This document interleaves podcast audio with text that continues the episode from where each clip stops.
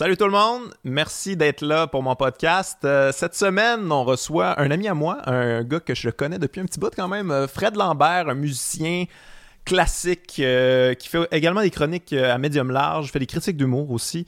Euh, chroniqueur aussi à entrée principale. Fait que, ouais, c'est un gars qui est dans l'univers des médias que vous, peut-être vous connaissez. C'est pas un visage très très connu, mais c'est un gars que moi je trouve extrêmement intéressant et qui connaît beaucoup l'humour. On va en parler beaucoup dans le, dans le podcast. Un geek d'humour, un vrai de vrai geek. C'est un geek en général, en fait. Un peu comme moi. Fait qu'on a plusieurs sujets geeks, je vous le dis tout de suite. Euh, mais c'est ça, c'est un passionné, c'est un gars qui aime ce qu'il fait. Et euh, c'est un gars qui connaît euh, beaucoup, beaucoup la musique, qui connaît beaucoup l'humour. Fait qu'on a eu des bonnes, bonnes conversations.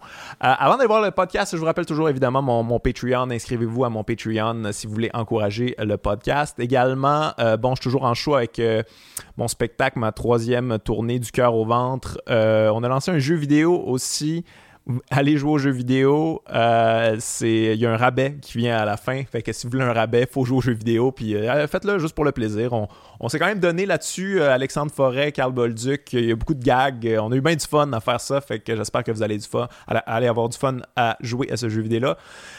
en attendant, on s'en va écouter Fred Lambert dans mon podcast. Let's go, c'est parti.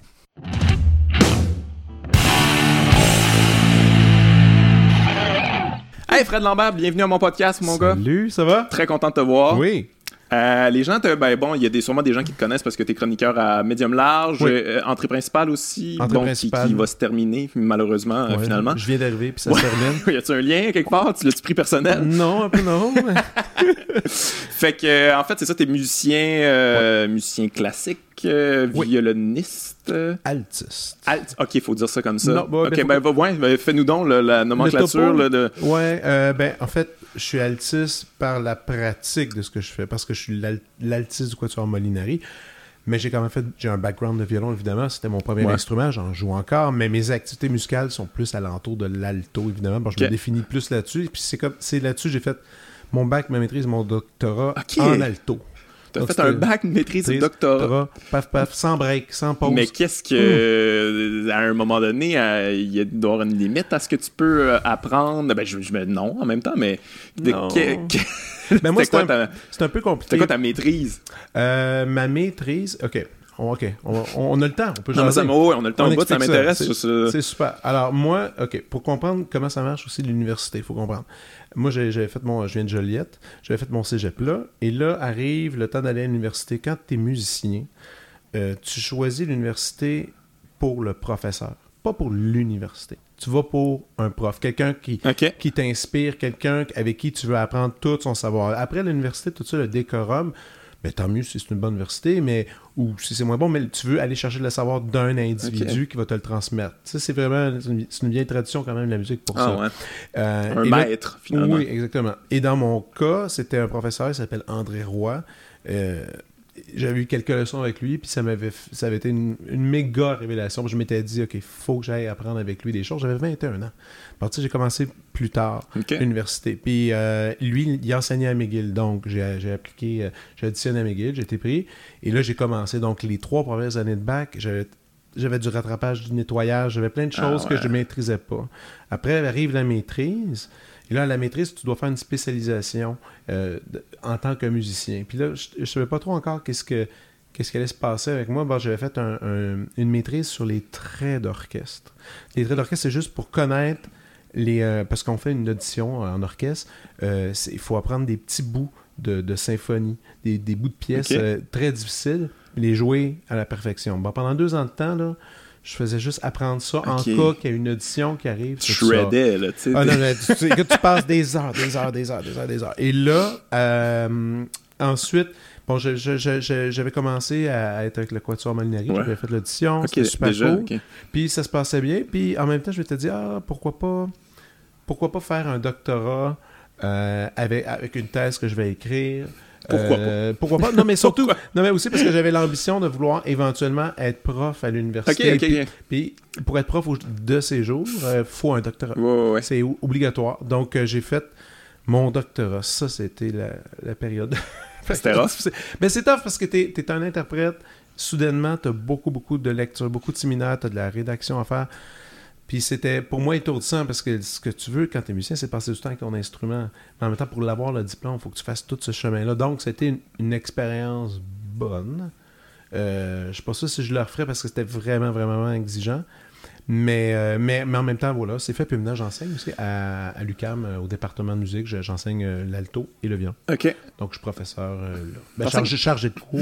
T'enseignes à des jeunes aussi, non?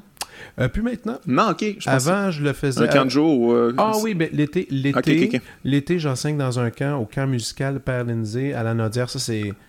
Écoute, c'est deux semaines en août où je fais de la musique de chambre avec les plus beaux jeunes du monde entier. Ah ouais. Puis j'ai la chance de faire ça. Et j'aurais. on- L'Orchestre symphonique de, de Berlin m'appellerait pour que je vienne sobber ou j'aurais le plus beau contrat du monde que je le refuse parce que ça, c'est c'est trop important pour moi. C'est trop un moment précieux de partage puis d'essayer d'aller lancer, donner le goût à des adolescents de, de faire un peu ce que je fais maintenant. Moi, Ouais, c'est- c'est- je, je tripe trop là-dessus. Puis t'es dans le bois, t'es dans la nature. C'est, c'est irréel comme endroit. C'est vraiment... Puis c'est tout ça dans, dans pas loin de Saint-Côme. En fait, en fait, à Saint-Alphonse euh, de Rodriguez. C'est super. OK, ouais, ouais. Je sais dans quel coin Donc, c'est. Ouais. Donc, mes activités musicales, c'est pas mal ça. Donc, ouais, faire des grosses études. Ouais, on peut se poser ouais, la question beaucoup de connaissances là, là-dedans. Il y a- il y a- Ouais, oui, mais je Est-ce qu'on oui. absorbe tout? Non, J'imagine que non, à un moment donné. Là. Ben, la musique, la, aller- mu- la musique, euh, les, co- les connaissances, comme je pourrais dire, les, les connaissances pratiques, oui. Oui, Ouais. mais euh, veux, veux pas parce que tu passes tellement de temps devant une partition, tu passes tellement de temps à regarder tes notes, à, à- à- à rentrer tout ça, puis, puis- et ça reste d'ailleurs, je pense, j'ai vu un reportage dernièrement à Radio Cannes quand il parlait sur euh, l'Alzheimer et euh, il faisait, des- il montrait des exemples, souvent que tout disparaît, sauf la musique. Ah ouais. Ah oui, ils font toujours, tu sais, ils montent, il y a quelqu'un, ils vont faire jouer une chanson, quelqu'un qui est l'examen, et tout d'un coup, ils se mettent à chanter les paroles. C'est, la musique, ça se loge quelque part, puis ça reste. Ça reste tout le temps. C'est fou. Les c'est c'est fou. Surtout pour les personnes âgées, ils vont te mettre à chanter les, les, les, les, les meilleures pièces qu'ils jouaient justement dans les années 30. Ouais, Comment tu ouais. fais? Mais c'est resté. La musique, ça reste dans la tête. Pourquoi? C'est encore un mystère pour bien des gens? Il y a, je sais qu'il y a des recherches qui sont faites là-dessus, mais on ne sait pas encore pourquoi. Extrêmement puissant, la musique, quand même. Là. Ben oui. C'est un C'est- pouvoir de, de- Pas nécessairement de guérison, mais. mais euh, Ben, c'est un grand. C'est un. Moi, ces temps-ci, je, je- je- des fois, je, dans mon- quand je travaille, je prends un temps de recul pour juste admirer le format de l'art. Et ça me fait capoter. Moi, ça, mettons, ça me fait capoter qu'en musique, puis là, moi, je parle de musique classique, que, parce- qui est complètement différente de la musique pop. Puis on pourra même Ouais. voir la différence là-dessus parce que la musique, la musique pop, elle existe beaucoup grâce au disque. Tu sais, un artiste va faire sa marque avec son son, sa voix, ses paroles. Mhm. Euh, et, et là, le disque devient cet objet qu'on admire, qui va nous accompagner dans notre intimité. Que, Ouais. Telle chanson, j'écoutais ça, ta, ta, ta, puis ça fait partie de toi, tout ça. En musique classique, c'est du papier. L'art, c'est du papier. C'est des gens qui ont passé, un compositeur qui a passé beaucoup de temps avec, avec des codes, euh, à mettre les notes ensemble, tout ça, fait imprimer ça. Et, là, tu as le bout de papier. Moi, j'adore. Moi, je trouve ça toujours, euh, je suis toujours excité de recevoir une partition. Je l'ouvre, là, je commence à, à- à comprendre un peu mieux comment ça va se placer. Mais, tant que tu n'as pas mis les humains ensemble, cette musique-là n'existe simplement pas. Elle veut, en fait, rien dire. Mais moi, je trouve ça fou. Puis là, quand tu t'installes à la première, c'est ce que j'aime le plus, c'est les premières répétitions quand on déchiffre, quand tu fais. Puis là, c'est- tout croche. J'a- J'adore ça parce que tout le monde essaie juste de, de se trouver là-dedans, trouver la pulsation, le pacing, la balance. Et là, la pièce prend vie. C'est Ah, tellement. C'est fucké quand même. C'est en C'est train de faire revivre quelqu'un d'il y a tellement- 200 ans, là, quelque part. Là, comme Mais c'est ça aussi, c'est ça. Puis tu, tu joues de la musique de tu peux. Et tout c'est des ça- fantômes, là, c'est c'est la musique des morts. Ouais. C'est la on- nous, on pratique, on joue la musique des morts. puis c'est puis c'est c'est en même temps. Puis oui, il existe, oui, il existe des enregistrements. De, aujourd'hui, évidemment, depuis le 20e siècle, on a des enregistrements de ces pièces classiques-là, mais c'était joué même avant ça. C'est ça qui est fou. Ouais. Moi, ça, moi, ça, ça me fascine encore. Mais avec Molinari, ben ça d'ailleurs, je dois peut-être le mentionner, parce qu'avec Molinari, on, on, est spécialiste de la musique du 20e et 21e siècle. Donc la musique du 20e siècle, beaucoup d'entre eux sont décédés. Des compositeurs justement comme Bartok, Schnecke, ça c'est des, des des compositeurs qu'on joue, qu'on défend. Mais on joue aussi des œuvres faites par des compositeurs. Des, des pièces, vivants. au- au vivant, des pièces en fait qui sont écrites spécialement pour nous. Ça, c'est un autre. trip. Spécialement pour vous, ok. Oui, des commandes. On fait des Ah, commandes. ouais. on fait Ah, ce compositeur-là, il est vraiment bon. Ça serait vraiment cool qu'il C'est pas ça, parce qu'on connaît absolument aucun compositeur. là. C'est sûr, tu en connais plein, mais Ouais. comme le grand public en connaît pas. Là. Le grand On public, connaît hein, ceux qui sont morts. Puis, C'est encore euh, drôle parce que les, Ah ouais? gens, les gens connaissent plus de compositeurs. euh, écoute, en fin de semaine, c'était c'était tellement fou. Aujourd'hui, il y a ce, ce- ce truc-là que les gens. Bon, on- tout comme en humour et, en- et dans tous les arts, on a de la misère à faire sortir les gens des maisons pour aller voir des shows, tout ça. Oui, hein. C'est un combat euh, ouais. difficile. Mais, en fin de semaine, je faisais un concert de la musique de Harry Potter. Musique Harry Ouais. Potter écrite par John Williams. Ouais. John Williams, euh, Star bien. Wars, tout ça. Ben, toi, donc tu connais un compositeur. Ouais, ouais. non, non, mais c'en Ben, est un je- quand même. C'en est un quand Non, même. non, mais je sais bien. Puis. Ce qu'on fait, c'est qu'on à la Place des Arts, deux soirs. C'est quoi Place des Arts? C'est quoi? C'est 3000 places, une affaire comme ça? Euh, Wilfrid? Pelletier, euh, ouais. 2005, ça, 3000, deux- quelque chose entre 2000, les deux. euh, 2005, ouais. à peu 2005, près, je admettons. Deux soirs, plus de sièges, plein craqué, très cher les billets. Wow. Et le film joue live. Ils ont enlevé la, la trame sonore et nous, on l'a fait sur scène. Et euh, c'est tellement délirant. Les gens dans la salle sais, ça pleure, ça rit. C'est comme, c'est comme, c'est comme un. Puis tu joues le générique. À la fin, tu- et là, c'est le moment que j'aime le plus, c'est quand on fait le générique. C'est le générique qui défile. Habituellement, c'est à ce moment que toute la, la Ouais, salle ouais. se vide. Tout Ah, le monde reste. assis. Et là, nous, on joue tous les thèmes repassent. C'est quand même. C'est une drôle de forme d'art. Mais c'est ça, mais c'est ça qui est fucké drôle de, de, de la musique classique, je trouve. Euh, tu sais, les gens ont l'impression qu'ils aiment pas ça, là, tu sais. On, on s'entend là-dessus, Ouais, tu sais, comme ils ont vraiment... souvent, ouais. Mais il y en a dans tous les films, tu je veux dire, c'est, ça ponctue plein de scènes importantes. Puis là, t'as nommé John Williams, qui est un des, un des plus Un des connus, plus là, qui en a ouais. fait euh, énormément. Mais qu'est-ce que tu penses de ça, justement, que pour amener justement des gens dans, le- dans, dans vos salles, ça prend cette espèce d'affaire pop-là, ça prend... Tu sais, les gens vont voir Harry Potter plus Ben qu'autre oui. chose, là, on s'entend, là, ils vont, vont pas se dire comment, je vais aller voir euh, ça, c'est de la musique classique, j'aime bien ça. Ah, en même temps, il y a Harry Potter, cool, tu sais, c'est plus... Le, le premier in, c'est Harry. Potter, tu sais. Mais en même temps, j'imagine que tu- après ça, tu peux les grabber puis peut-être les amener à d'autres concerts plus... Pas sûr. Non, moi non plus, je moi, pense moi, pas. moi, moi, je pense pas que ça marche de même. Mais, mais tu sais, c'est un peu comme dans.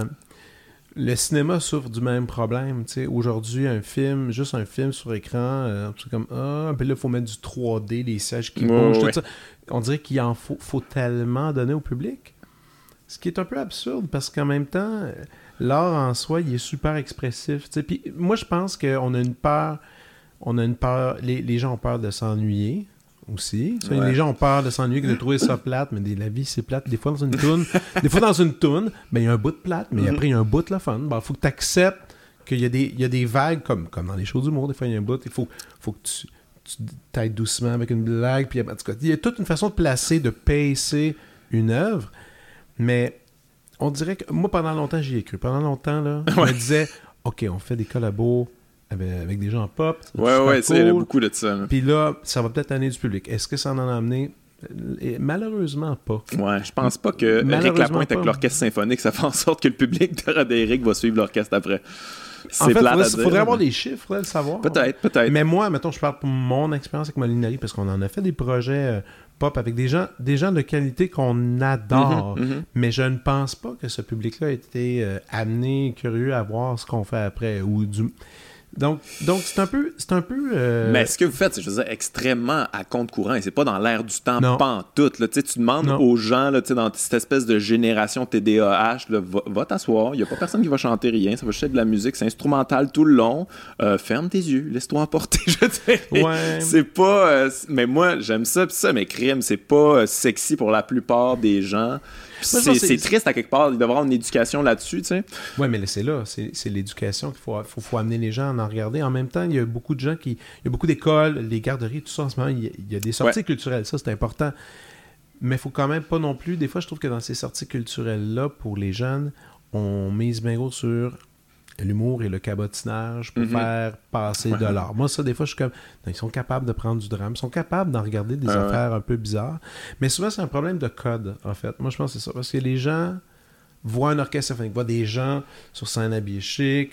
Il y a, il y a du silence. Le silence, les gens sont pas habitués à ça. Donc, Ouais. avant que ça commence, il y a un silence. Le chef vient. Les gens applaudissent. Et là, faut plus parler, faut plus faire de bruit. Et là, je pense que les gens, il y a- ben des gens sont stressés de ça. Ouais, de ouais. C'est comme un rituel, euh, quelque Ouais, part, ouais, il y a euh, quelque- quelque oui, chose il de forme- religieux ou presque. il y a- il y a quel- ben, il y a- oui, il y a, il comme des lois qui sont gérées. Puis là, si, si tu connais pas ça, tu arrives là, tu fais Ah, c'est ça semble étrange, mais en même je- il me semble qu'il y a quelque chose qui est beau en même temps de- d'être témoin de, de cette forme d'art. Puis c'est quand même. Mais c'est parce que c'est des virtuoses aussi là, sur scène. C'est des gens qui Oui. maîtrisent leur instrument d'une manière les que gens tu verras jamais. aucune idée.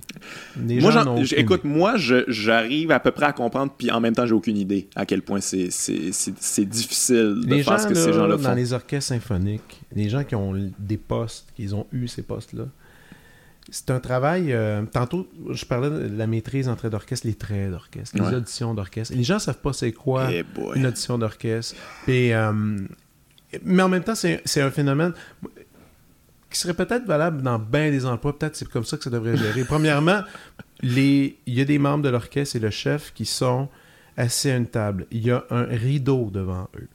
Ils voient absolument rien. Ok, c'est comme. euh, Ça marche comme ça, les auditions. Ah Ok. non, mais ça, regarde, je te... regarde, c'est fou. Il y a un rideau. Il y a un rideau, il y a comme un, il y a un rideau devant eux. Ils voient rien de ce qui se passe au bord du rideau. L'autre bord du rideau, il y a un lutrin. Dans une salle à côté, il y a tous les gens, mettons, on dit il y a une audition pour un poste de violon. un poste de violon. Il va y avoir, je sais pas, il peut y avoir 70 personnes qui vont se présenter pour ça. Tout le monde fait une pige au hasard. Tout le monde inscrit les noms. Et là, quelqu'un arrive, il fait Bon, c'est le temps de la première ronde. Il y a une première ronde. On va vous demander telle pièce, telle pièce, telle pièce. Des, des traits d'orchestre. Tac, tac, tac, tac. Et là, les gens vont rentrer, vont jouer les traits, vont sortir. Les gens vont donner des notes, faire les moyennes. Là, on coupe. on mais coupe, les juges coupe, voient pas rien, ils voient personne. Jamais. C'est comme la Un voix, gars, cette affaire-là. là. Une fille, on sait pas. On sait pas. Et ça va durer toute une journée de temps. Et à la fin, il y a quelqu'un, celui qui aura lu le plus beau son, la- qui aura été le plus précis, tout ça, selon aussi le genre de son que eux recherchent Ouais, à l'orchestre, c'est cette personne-là qui a la job. Wow. Et là, que tu sois beau, lettre, Ouais, ouais, ouais. ça change rien. Le- que- ton apparence physique a aucune importance. Et même mieux, ta personnalité, que tu sois quelqu'un d'extrêmement désagréable, si t'es bon, t'es bon. tu torches ton instrument.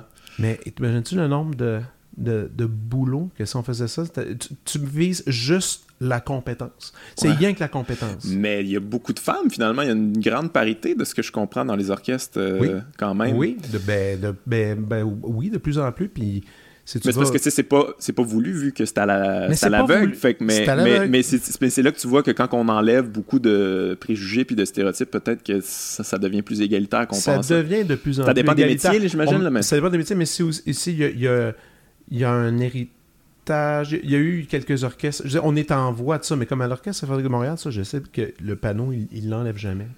Bon, quand il arrive à la fin, c'est c'est tellement de surprise. Imagine-tu aussi comment c'est fou. Tu sais, t'as- t'as jugé, là, tu fais, Ouais, je me demande c'est qui qui l'a eu, la, la- la job. Puis là, tu fais, ah, ok, c'est lui. Mais ça aussi, ça doit créer des. Moi, je pense que quelque part, il doit y avoir quelque chose de drôle après quand, en répétition, t'as t'as- t'as toutes des personnalités complètement Ouais, différentes. ouais. Puis tout ce monde-là doit essayer de bien vivre ensemble. Ça, c'est un autre défi. Ouais, c'est ça. Mais ça fait que tu as un orchestre qui sonne. Ça sonne. Parce que ça- tout, tout le monde est bon. C'est les meilleurs. Tout le monde est bon. Bon, je me. Je sais pas. L'autre fois, je me, je me demandais si on faisait le même exercice pour euh, une job à- dans une usine ou une autre job où est-ce qu'on met un, un rideau et. euh, Puis là, faut que tu fasses la partie la plus tough de ce job-là une pendant entrevue. Non, mais une 30 entre- secondes. Mais imagine, c'est comme une entrevue, une entrevue que tu vois pas la personne devant Ouais, toi ouais. et que tu as un truc qui fait modifier sa Ouais, voix. ouais, que- fait que tu sais pas trop. Ça serait. euh, J'avoue que c'est une bonne ça idée serait quand même. curieux de voir ça. qui qui aurait le job? Moi, je serais, en tout cas, je serais curieux. Ah ouais, c'est clair, là. Hey, Elle- Moi, j'ai vu, là, tu sais, des, des boîtes de prod, mettons, où que toutes les filles étaient bien cute, finalement, puis, tu sais, le boss, c'est un bonhomme, là, tu sais. Fait que, Non, eu ce système-là... Ça matcherait peut-être pas nécessairement de même. Ouais, ouais. Mais en musique, il y, a- il y a ça que je trouve qui est. En musique classique, il y a ça que je trouve qui est, qui est, qui est le fun. Tout, tout le monde a sa chance. Tout le monde, si tout le monde pratique fort, très fort, et, et que le moment. Parce qu'il y a aussi, des fois, je- on dit, ah, le travail c'est important, oui, mais il y a aussi l'avoir sur le bon moment, Ouais, là, ouais. le moment d'audition. Ça donne, ça donne des, beaux, des beaux résultats, je trouve. Et puis, et comment ça fonctionne euh, quand tu es dans un orchestre symphonique? Ouais. euh, tu dois être souvent avec l'orchestre, j'imagine, où tu travailles beaucoup de ton bord, de, tu pratiques de ton côté, Mais tes tu as, ou, un euh, agenda avec tous les concerts, et là, les gens, et là, tu as, des partitions évidemment en avance, où est-ce que tu les apprends. Ouais. Puis après, tu as les répétitions, mais les répétitions, ça va vite maintenant, parce que les budgets, hein, ça- on coupe dans les budgets. Dans des fois, des répétitions, c'est fou, c'est deux, trois, puis paf, concert, puis après, ah, le lendemain, un nouveau programme, un nouveau Fait programme. faut vraiment que tu sois rapide à t'ajuster. euh, Ouais. faut que tu apprennes à lire vite la musique. ouais, ouais. Mais tu sais, la plupart de tout ce monde-là, c'est comme. Ils ont tous commencé la musique à 5 ans, là, je veux dire. Moi, j'ai appris à lire la fait musique avant de savoir lire mon nom. Bon, Toi, moi, t'as- à quel âge t'as commencé? euh? moi, j'ai commencé à 5, ma soeur a commencé à 3. 5 ans? Ouais. Ma soeur, 3 ans. Elle me est née. Mais comment ma, tu soeur, fais? ma soeur est née quand j'ai commencé à faire du violon. J'ai encore des vidéos à bébé, là, elle est là, puis je pratique, puis elle regarde. Puis à 3 ans, elle a pris le violon, puis ça y allait. Puis Ah, fais-tu encore ça ou... euh? Ben, elle est à l'orchestre euh, du Sénat à Ottawa. Elle est Ok, membre, elle de l'orchestre là-bas. Elle vit là-bas. Et, euh, mais, tu sais, littéralement, c'est plus facile pour moi de lire une partition, pour le flow, je parle, pour la- euh, l'aisance de lire une partition que de lire un livre. Encore aujourd'hui. What? C'est bizarre, tu sais. Parce que. tu lis ça rapidement, puis tu, con- tu Ouais. computes ça très Ben rapidement plus ta tête. rapidement. Oh oui, je prends une partition, je- mais un livre, là, tu sais, des fois, je suis gêné, là, mais je sors mon petit doigt pour voir ouais. où ma ligne. Des fois, j'ai pas Ton la. cerveau, il est gearé, là. Ouais, je sais pas la même aisance visuelle par rapport à un texte qu'à par rapport à une partition. J'imagine un- si un enfant, c'est de la pâte à modeler, là. C'est comme c'est une éponge. Ouais, fait que ça absorbe ça. Mais ça, c'est- c'était-tu tes. Mais j'imagine c'est beaucoup l'intérêt de tes parents de vous pousser là-dedans, ou c'est vous autres que vous Ah, étiez jeunes puis plus- ça vous intéressait? ou- Non, c'est plus des parents qui étaient comme toi, tu vas pas rester devant la TV en longueur de journée, Ouais. tu vas faire quelque chose. Et là, mon père qui me pousse dans le sport, euh, soccer, baseball, hockey, ça n'a pas été un pas- très grand succès. J'ai pas jamais compris trop la. la- Je pense que si t'as pas la, la compétition dans le sang, le sport, c'est difficile d'être apprécié quand t'es jeune, de comprendre l'idée Ouais, du ouais, sport. ouais. Mais, puis moi, je comprenais pas, il faut aller battre les autres, ok. Puis là, Ouais, chamaillais pour un ballon, j'aimais Je te pas ça. rejoins là-dessus quand même. Puis- Moi, j'aime beaucoup le sport, sauf que l'aspect compétitif, on me perdait complètement. Ben, J'étais comme. comme, pourquoi j'ai ce stress, cette angoisse-là, tout d'un coup, puis ah, on a perdu, fait que j'étais un loser. C'est comme, il y a quelque chose de. C'est très, C'est. c'est très bizarre. Puis, mais et, et- et si je fais du violon aujourd'hui, c'est un peu quelque part grâce à Michel Louvain. Parce que Michel Louvain, il y avait l'émission. Ça, on va garder ça dans le, Ah, la, on peut, la on peut garder, on peut garder. Non, il y avait l'émission de bonne humeur. Je sais pas si tu te souviens de ça. C'était une espèce de Euh, show de variété un peu Je, à. je comprends le genre, j'imagine un peu euh, comme les démons du midi ou Ouais, cette d'affaire de affaire-là. mais je pense que ça passait à 4 heures, quelque chose de même. Puis il recevait toutes sortes d'invités. Puis il avait reçu Monsieur Pointu, qui était venu faire, des, qui était venu faire euh, des, des, des reels. Il jouait des reels. Puis je trouvais ça super cool. J'avais Ah 5 ouais. ans, j'ai fait, je veux faire ça. Mes, mes parents ont fait, OK, font des petites recherches. Au Centre culturel de Jolie, il y avait le père Roland Brunel, un prêtre, qui donnait des cours de violon, qui était apparemment le meilleur prof de violon de la- du coin. Et il a parti tellement de monde. De, Ben, la beaux- salle à Joliette s'appelle ça Roland s'appelle Brunel. Roland Brunel, c'est en son honneur. Ouais. Lui, c'était mon professeur jusqu'à l'âge de 11 ans. puis C'était le professeur de ma Ouais, soeur. ok. J'étais professeur dans, écoute, de tellement de monde. À, l'Orchestre Symphonique de Montréal, il y a tellement de monde qui ont commencé avec lui. Il y a beaucoup de monde, en fait, de l'orchestre qui, sont- qui viennent de, qui viennent de Joliette. Et, euh, et c'est là que là, j'ai commencé mes cours de violon. Simplement de même. À, à toutes les semaines, ma petite demi-heure de cours. Après, à un moment donné, 45 minutes après, c'était une heure. Puis apprendre du répertoire. Puis c'était à Joliette, c'était cool de faire de la musique. Ah parce ouais. qu'il y avait deux orchestres de jeunes. Euh, les vendredis soirs, on avait des, des répétitions de 7 à 9. On montait des, des petites symphonies, des affaires de même. Puis on avait des camps de fin de semaine. Puis c'était-. Fait que tu, a- fais- tu te faisais pas taper parce que t'étais le. le, le- euh, oui. Mais. oui. beaucoup. Euh, oui, parce que il faut comprendre. Il faut. C'est drôle, hein? euh, Beaucoup. oui, mais c'est parce qu'il y avait, à, Joliette, il y avait euh, le beau système de- de- d'écoles privées qui s'appelait les Mélèzes, et il y avait l'école publique. Et nous, on habitait proche de l'école publique. Bon, Ok. j'étais allé à l'école publique. Et jouer du violon, c'était pas super viril, Ouais, ouais, pas non, super intéressant. Bon, euh, mettons, je me suis fait pas pire, euh, pas pire tabasser, on va le dire ainsi. C'est Puis- bizarre, ça, quand même. Ouais, tout une passion. tout, Quintoué. tout le monde, euh, ah ouais, tu, tu fais, c'est quoi ça, du crin-crin, gna gna tu faisais taper dessus. Mais, tu fais, mais je fitais pas dans le moule non plus. Là. Ouais, ouais. J'admets, tu sais, sur l'heure du midi, pendant que joue au sport, moi, je faisais juste me promener, puis j'étais dans ma tête. Je pense que Être un artiste en général, c'est jamais très très winner euh, à l'école, au, au secondaire surtout. Là, Ouais. Euh, Non, non. c'est pas le minding qui est recherché. C'est au là. cégep que ça commence à être cool. Ouais, ça Cégep, à- les gens ils font Ah, il est émotif, il s'exprime bien, Ouais, ouais, ouais. c'est le fun. Le vent change de bord, puis t'es comme, oh yes, j'ai le vent dans le dos tout d'un coup. Ouais, c'est bizarre. je- Mais jeune, j'aurais pensé que jeune, ça aurait eu un succès. Euh, euh, euh, je me souviens encore, j'avais amené mon violon à l'école parce que le professeur m'a dit, euh, je pense en troisième année, ça serait bien que tu amènes montrer c'est quoi. Je fais parfait. Ah, je, je montre C'est ça, puis sur le coup, tout le monde se comporte bien. Ah, c'est beau. Puis deux jours plus tard, je m'étais fait tabasser. c'est tellement étrange. Tu maîtrises un instrument, Ah c'est vraiment gay. Ouais, ah ouais, puis c'est souvent le terme ouais. qui revient, c'est gay. Ouais. Spécial quand même. Mais, mais, en- je- mais encore une fois, c'est de l'ignorance qui parle. Oh oui. Non, mais ça, c'est sûr. Mais aussi, c'est le goût de la culture. Je, chez nous, moi, j'ai une mère extraordinaire qui, qui, qui- qui a pris soin, qui s'assurait qu'on pratiquait, qui m'amenait toujours au théâtre, qui m'amenait au cinéma. Puis c'était mes intérêts. Ça a toujours, Ouais. ça a toujours été. Puis encore aujourd'hui, c'est rien que ça, mes intérêts. C'est comme. euh, D'un côté geek, quand même, là, Ben, c'est ça. geek, Ben, tu mais veux dire, c'est devenu à mode, finalement, être geek, là. Tu sais, moi, je me rappelle Ouais. quand je- moi, ado, j'étais geek, là. C'était pas à mode pantoute, là, Zéro. tu sais. Je, je veux dire, je Ben connaissais euh, tout de Star Wars, puis de, de plein de bébelles, de la Deuxième Guerre mondiale, puis Ouais. un- un vrai geek, là. Puis je veux dire, c'était zéro populaire. Puis là, tout d'un coup, hein, tout le monde tripe sur Star Wars. euh, Ouais. tout, tout ça est bien cool et bien correct. Maintenant, c'est bien vu. Mais les nerds ont gagné, à quelque part. Les nerds ont gagné.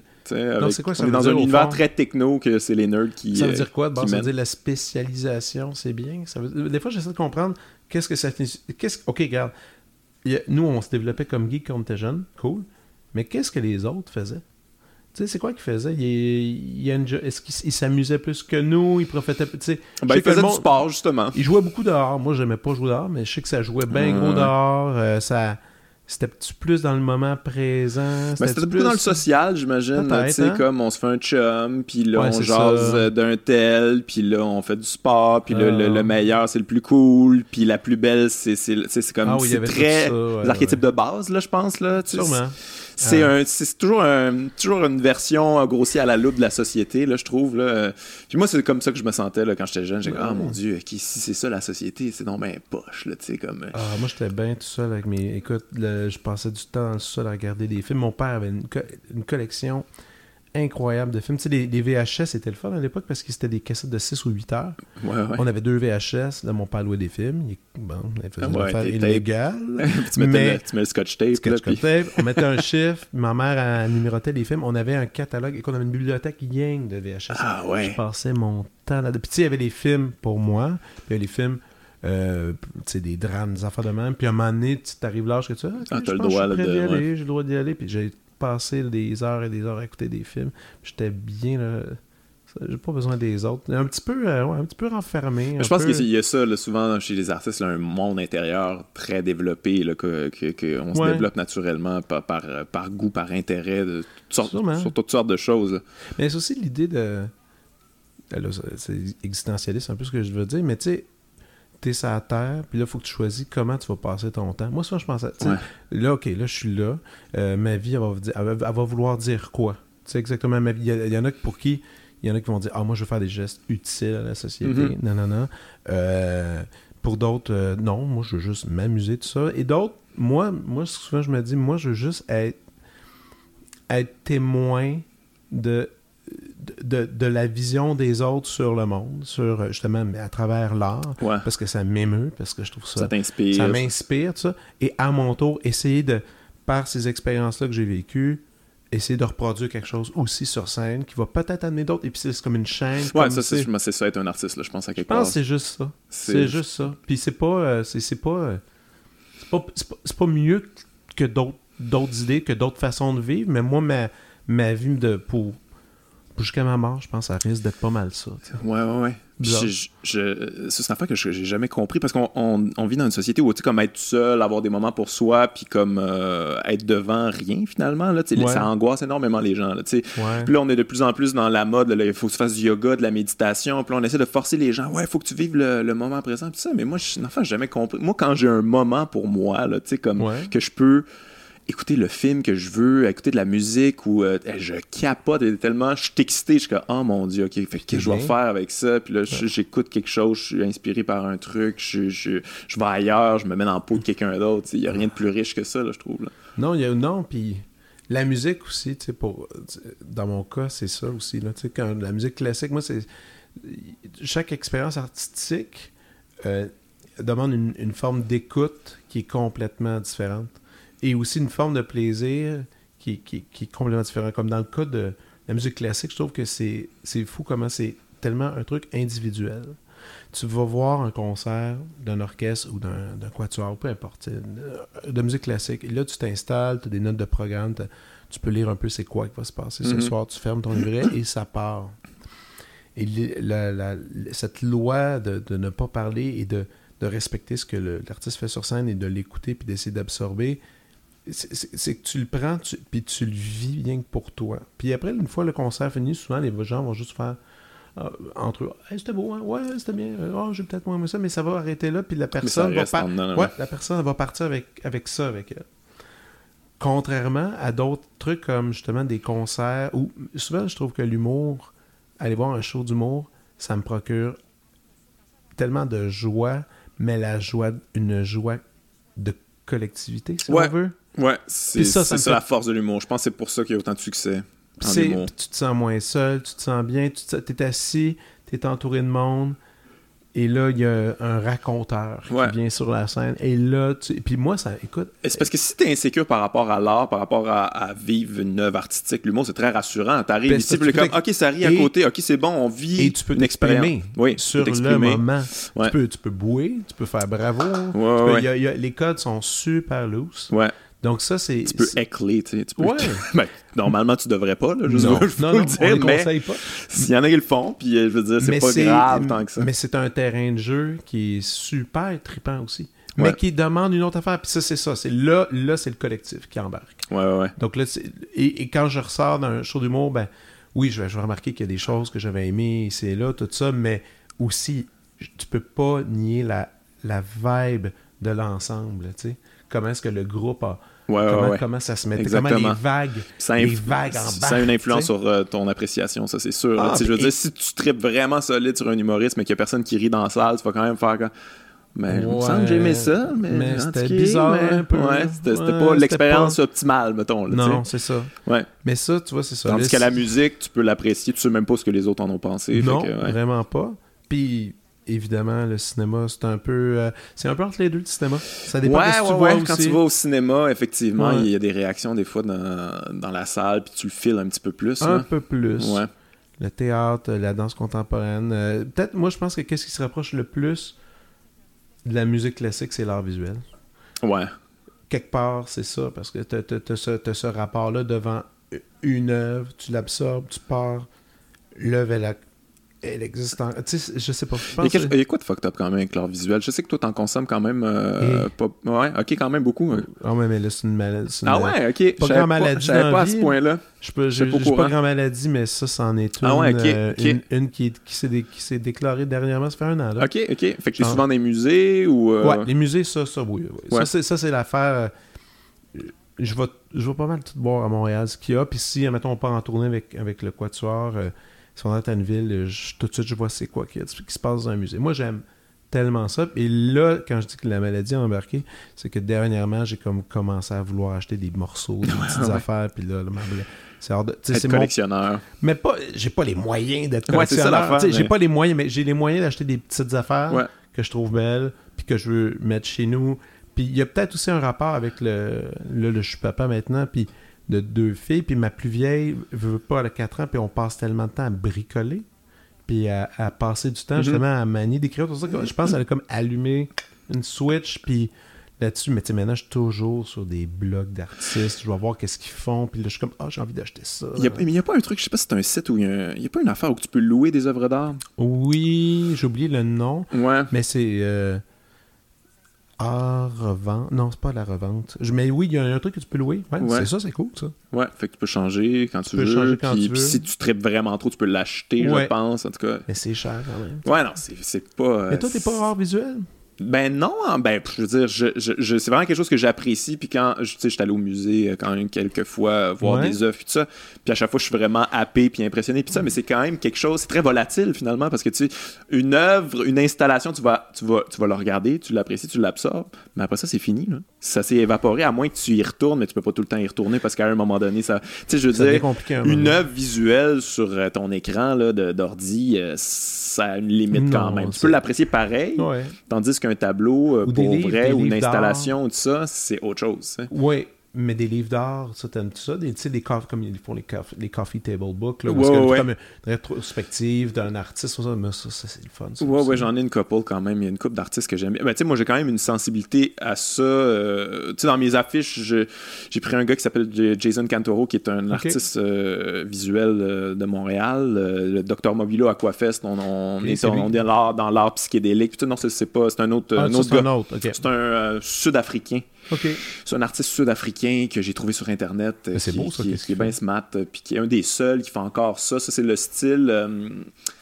Euh, des années 60 au Fillmore Theater à San Francisco. Ça, c'est un théâtre que tout le monde passait par là. Fait que tu, tu, iras checker ça. Il y a des posters de Jimi Hendrix, ah, Cream, puis tout ça. Vraiment psychédélique. Là, ce style visuel-là, c'est le Fillmore Theater. Puis là, j'essaie de trouver quelqu'un qui faisait ça. Tu sais, j'étais comme, moi, je réussirai jamais. Puis j'en ai trouvé un qui fait exactement ça. Ah, puis, euh, puis ça, il est embarqué dans, dans l'aventure. Puis il est vraiment smart. Là. Puis, les affiches sont belles. Ouais, ouais. Le gars, il a vraiment beaucoup, beaucoup de talent. Simon mm. Burnt, qui s'appelle. Tu commencé à acheter des petites affaires? Tu vois, c'est le fun. Mais comme tu dis tantôt, mais tantôt, tu parlais d'accrochage, tout ça. Ça, c'est tellement le plaisir. Puis d'avoir une œuvre qui, habite ta maison. Mais on a une ici, d'une artiste qui s'appelle Josiane Lantier. C'est super beau. Ouais, ouais. c'est ma blonde qui. Mais c'est que cette œuvre-là aussi, des fois, elle, disparaît de ton œil, elle mm-hmm. réapparaît. Puis elle prend une autre signification. Ouais, mais ça, c'est le fun. Ça, c'est le moment que je trouve que. Il y, a un, il y a un Marc Séguin ici, on a ça. Ah, ok. Ouais, mais ça, c'est un cadeau que Marc Séguin a, fait à, aux Sœurs Boulay. C'est une espèce de petite œuvre unique que je. C'est quand, quand, même. Joli cadeau. quand même nice. Oui. Ouais, nice. Fait que dans le fond, t'as raison. On en a ici dans la maison. Il y en a. Euh. Il y en a. il y en a partout. Il y en a partout. Non, mais, c'est ça, mais je connais pas beaucoup ça, mettons. J'ai quelques artistes que j'aime beaucoup. Euh, le truc, c'est d'aller juste avec euh, un, l'instinct. C'est vrai quand il dit ça. Tu sais, ah, j'aime ça, j'aime pas ça. Tu y vas là, et ou sinon, tu vas dans des. Euh, tu, vas, des tu vas dans des galeries que t'aimes. Tu parles au galeriste, tu dis c'est quoi qui se passe en ce moment de bien? Qu'est-ce que qu'est-ce qu'il y a de pas pire? Puis ils vont commencer à te conseiller. Puis, puis il y a, à Montréal, il y a, il y a un, il y a un encan qui s'appelle, je pense, le Sold Out. Je pense que ça s'appelle, c'est une fois par an au Musée des Beaux-Arts. C'est comme pour ramasser des fonds pour le musée. Et, euh, et là, ça, c'est le moment d'acheter une œuvre. Ah ouais, ok. C'est le moment d'aller acheter une œuvre. C'est là, puis c'est juste des œuvres québécoises, canadiennes, euh, d'artistes vivants qui sont là. Et là, si tu veux mettre. Parce que souvent, les gens vont faire J'ai pas envie d'acheter, je sais pas si c'est à cet endroit-là, tu ressors avec une pièce qui va valoir quelque chose plus tard. C'est certain parce que c'est tous des, artistes qui, qui, sont en train de devenir ah, importants. Et c'est toujours un investissement, une œuvre. C'est tout, ça perd pas de valeur. C'est pas comme un char. Tu sais, les gens, j'ai peur, ben oui, mais regarde, t'achètes un char, il perd de la valeur à toutes les secondes. ouais, ça vaut rien, un petit char. Non, rien. Puis alors, une œuvre d'art, ça va. Au-dessus de la valeur sentimentale, ça mhm. va vraiment. C'est un investissement. Ouais, ouais, ouais. Mais j'ai quand même un peu. On a, en tout cas personnellement, j'ai quand même cette vision-là des collectionneurs d'art, que c'est beaucoup des hommes d'affaires qui essaient de comprendre qu'est-ce qui éventuellement va prendre de la valeur. C'est comme un peu une business, là, quasiment cette affaire-là. On dirait que peut-être que je me le refuse en me disant que c'est pour des gens qui ont bien de l'argent et qui connaissent pas nécessairement ça. Moyen, moyen, parce que. Ben, T'as-tu déjà vu l'histoire du. Attends, il habite au lac Saint-Jean, ou là, je pense qu'il habite à Montréal, un, monsieur, un professeur de primaire qui s'appelle Tremblay, c'est Louis Tremblay? Là, j'ai un blanc de mémoire, quelqu'un va le trouver. Euh, un Tremblay. Et lui, professeur au primaire, vit dans un petit appartement euh, bien. Euh, il fait attention à son argent, mais il va pas, il fait pas des vacances dans le sud, tout ça, il économise son argent. Puis à chaque année, lui, ce qu'il faisait, c'est qu'il achetait une œuvre d'art. Chaque année. Mais une œuvre d'art, des pas grosses affaires. Là. Il a acheté à Marc Séguin, justement, quand Marc Séguin commençait, il était pas connu. Là. ça prend de la valeur. Et là, écoute, il, il a c'est une des plus grosses collections ah d'un homme très modeste. Ah ouais. Puis, puis lui, il se la joue à l'ancienne aussi. C'est hallucinant. Il paraît que quand il jette l'œuvre, il, il invite l'artiste à venir à la maison, il lui fait souper. puis il l'invite pour l'accrochage. Pour qu'il soit présent. Mais ça, c'est old school. Les gens Ouais, faisaient ouais, ça. Je trouve ça hallucinant de faire ça. Je trouve Euh, ça ouais, bien trop cool. C'est comme un. C'est tellement enrichissant en plus. C'est un événement, puis tu rencontres ton artiste qui te raconte l'histoire, qu'est-ce qu'il fait, c'est quoi ses démarches, c'est où qu'il s'en va. C'est tellement un bel échange. Mais je sais que lui, il y a une collection qui se peut pas, puis sa collection qui a été qui, qui, qui a prêté à plein d'endroits. Plus un doute de même, Ouais, random. là. et puis lui-même, en entrevue, il disait, je, je connaissais pas ça tant que ça au début. Au début, j'y allais avec- il, il disait, je suis allé faire des choses plus commerciales. Puis à un moment donné, j'ai pris des risques parce que je trouvais que juste c'était beau. Puis là, finalement, il s'est retrouvé avec des pièces super importantes. Ah ouais. je trouve ça cool, moi. Mais c'est son trip. C'est son que- trip. Mais j'avoue que c'est une. J'allais dire une bonne idée, en même temps, lui, c'est sûrement juste par passion, mais. Ouais. Tu sais, moi, je collectionne. Moi, j'ai plein de. J'ai des DVD chez nous. Ça, là, ça, vaut ouais. rien, pas en tout. là. mais en même temps, pour moi, c'est mon. Tu sais, j'ai des DVD de stand-up. T'as des là, vinyles, t'as des vinyles aussi. Ouais, j'ai des vinyles quand même. Tu sais, moi, c'est ça. J'achète des, des, des, des, des œuvres artistiques là, Ouais, que je peux consommer comme n'importe qui. Là. Ça coûte rien, ces affaires-là. Puis euh, ça, ça Ben, vaut pas grand-chose. toi. Mais j'en ai quelques-unes. Euh, J'ai quand même quelques vinyles qui valent de quoi. Là. J'avais- été. Euh, attention. Je leur fais même pas attention. Même pas- Moi, je suis pas de, je suis vraiment pas de cette école-là. de- J'ai des amis qui collectionnent des vinyles puis sont comme, Ah Hey, ouais. ça c'est le first print de, de Ah. tel artiste. Là, puis, puis, ça, je respecte ça. Moi, j'en ai aussi, mais eux autres, ils font pas jouer. Ils sont comme, c'est juste, je l'ai puis that's it. Mais moi, Ah genre, j'ai ouais. le first print du premier album des Stones. Je le joue, man. Je le joue, pas de problème Ah avec oui. ça. Je le joue. Il Ben, sent, faire- il sent, le, il Faut le sent les années 60. Il faut tu le vivre aussi, là, parce que sinon, c'est pas super. Ben, c'est ça mon trip aussi, tu sais. Ouais, ouais. Mon trip, c'est de, de- Mais j'avais. C'est ça, j'avais acheté ça à Londres, une petite boutique. Ah ouais. Petite boutique euh, spécialisée de ça. Mais moi, je savais pas. J'avais pas con- comme converti dans ma tête les pounds puis les. les dollars canadiens. Puis Là, je suis comme, ah, je vais pogner ça. J'avais pogné euh, Rolling Stone, Captain Beefheart. Puis euh, Oh, un autre ouais. truc, je me... ah, Joy Division. Ça t'a coûté. Puis là, je suis comme, ah ouais, puis là, c'était des, tu sais, c'était genre des first print là, de, de, de qualité. Puis là, le gars, j'arrive avec ça, puis il est comme, oh mon Dieu, ok, toi, t'es un connaisseur. Pas tant. Puis là, il me sort les vinyles, là, il, me- là, il me les monte, puis il est comme, ok, son, son mint, puis euh, il me dit, ah, ça, c'est le sleeve original. Puis il y a comme une cérémonie, puis là, il me parle des albums. Je suis comme, non, c'est non ben long, acheter un disque ici, tu sais. Puis là, c'est comme juste plus tard, quand j'ai reçu mon bill de visa, je suis comme, oh shit, ça m'avait coûté, euh, ça a peut-être coûté genre euh, 300, 400 piastres, Ah ouais. tu sais, de C'est disques. J'en avais trois, là. Mais, Ah, mais on se fait avoir. La première fois en Angleterre, on se fait tous avoir. Ouais, ouais. hein. Tu penses que ah, ça c'était pas si cher que ça le restaurant finalement, ça Ouais. c'est démesuré. J'ai ouais. tellement aimé ça, Londres, par exemple. Mais c'est le fun, mais c'est pas Ah. vivable. Tu peux pas, tu peux pas vivre là. Non, ça c'est clair. Là, tu Mais c'est le fun. là. Mais j'aime la vibe, j'aime le. Tu sais, comme. Puis le. Ouais. Je, trouve ça très. Être bizarre à dire, mais je trouve ça très masculin, Londres, dans le sens Ouais. que tu peux être. Tu peux être un homme, avoir du goût, être raffiné, euh, tu sais, comme avoir un goût pour les vêtements, puis, euh, tu sais, comme être, un, être, un- être sophistiqué, puis c'est pas vu comme être gay, justement. là. Tandis qu'en Amérique, en Amérique du Nord, c'est un peu plus ça, là, tu sais. Ouais, puis c'est un peuple aussi plus vieux. Peut-être qu'il y a une Ouais. forme de sagesse là-dessus en tant que collectivité. Mais je- ouais, moi je pense plus. euh, T'es-tu- T'es pas encore allé en Australie? Non, non. Ben imagine Londres, mais vraiment plus cool. C'est l'Australie. Ah ouais? Ça, c'est ça. Moi, moi, je veux jamais partir de Montréal. Montréal, c'est l'endroit que j'aime le plus dans le monde. Mais l'Australie, Mais ouais.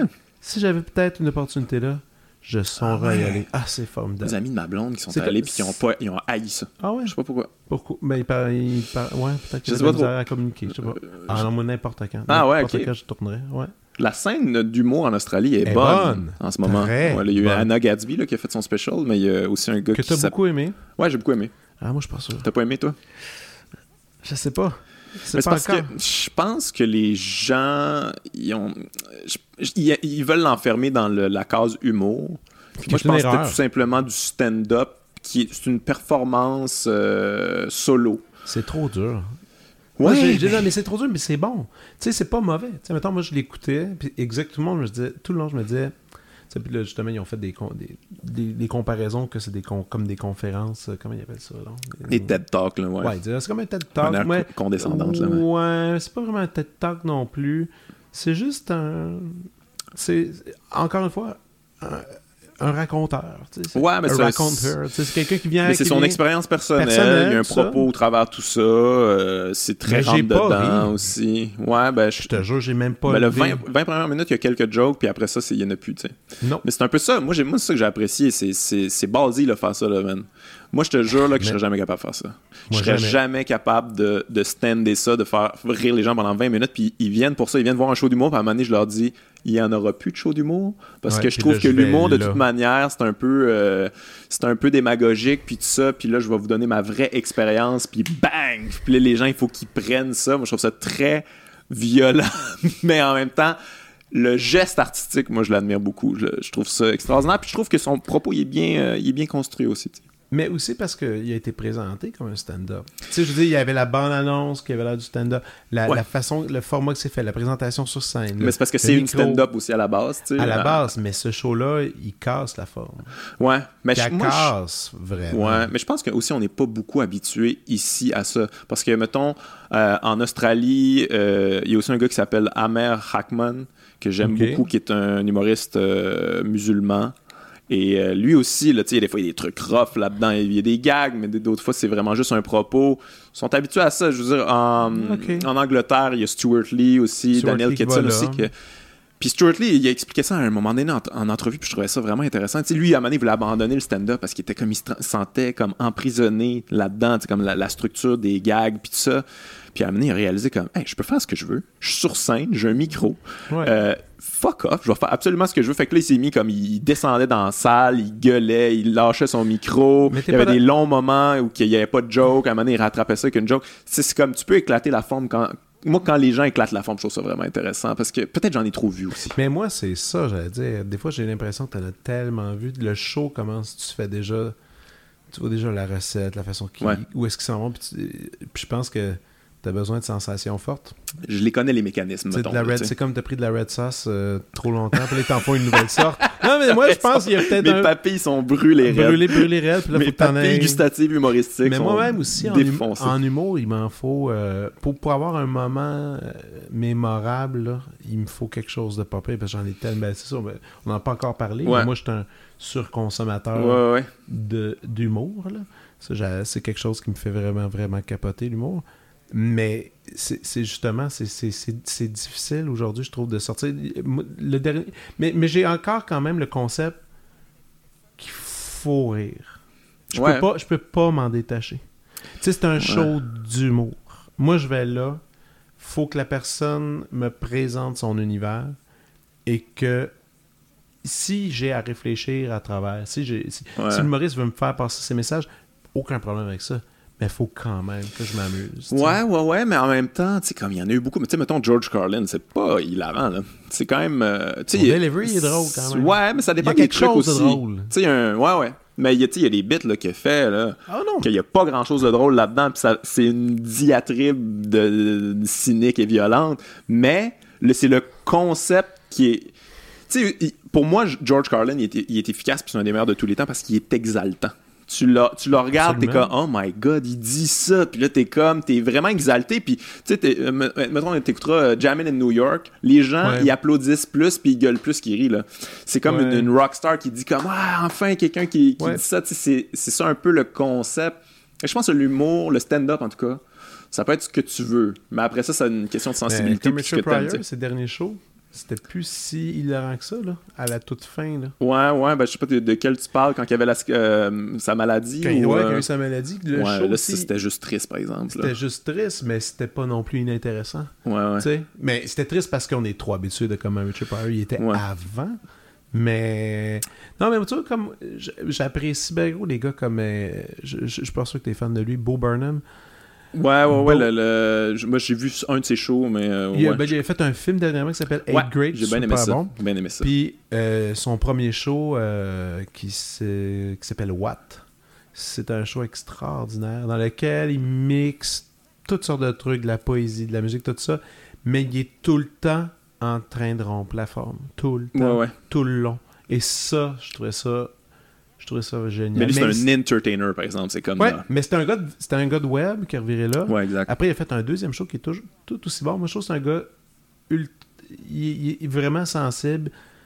Une, une bébite, là. Quand même une bébite Je t'avoue que moi, j'ai jamais tant trippé sur ce qu'il faisait sur scène, mais son film, j'ai vraiment trouvé ça clever. Oui. J'ai vraiment trouvé Ah, ça c'est intéressant. ce. C'est vraiment bon.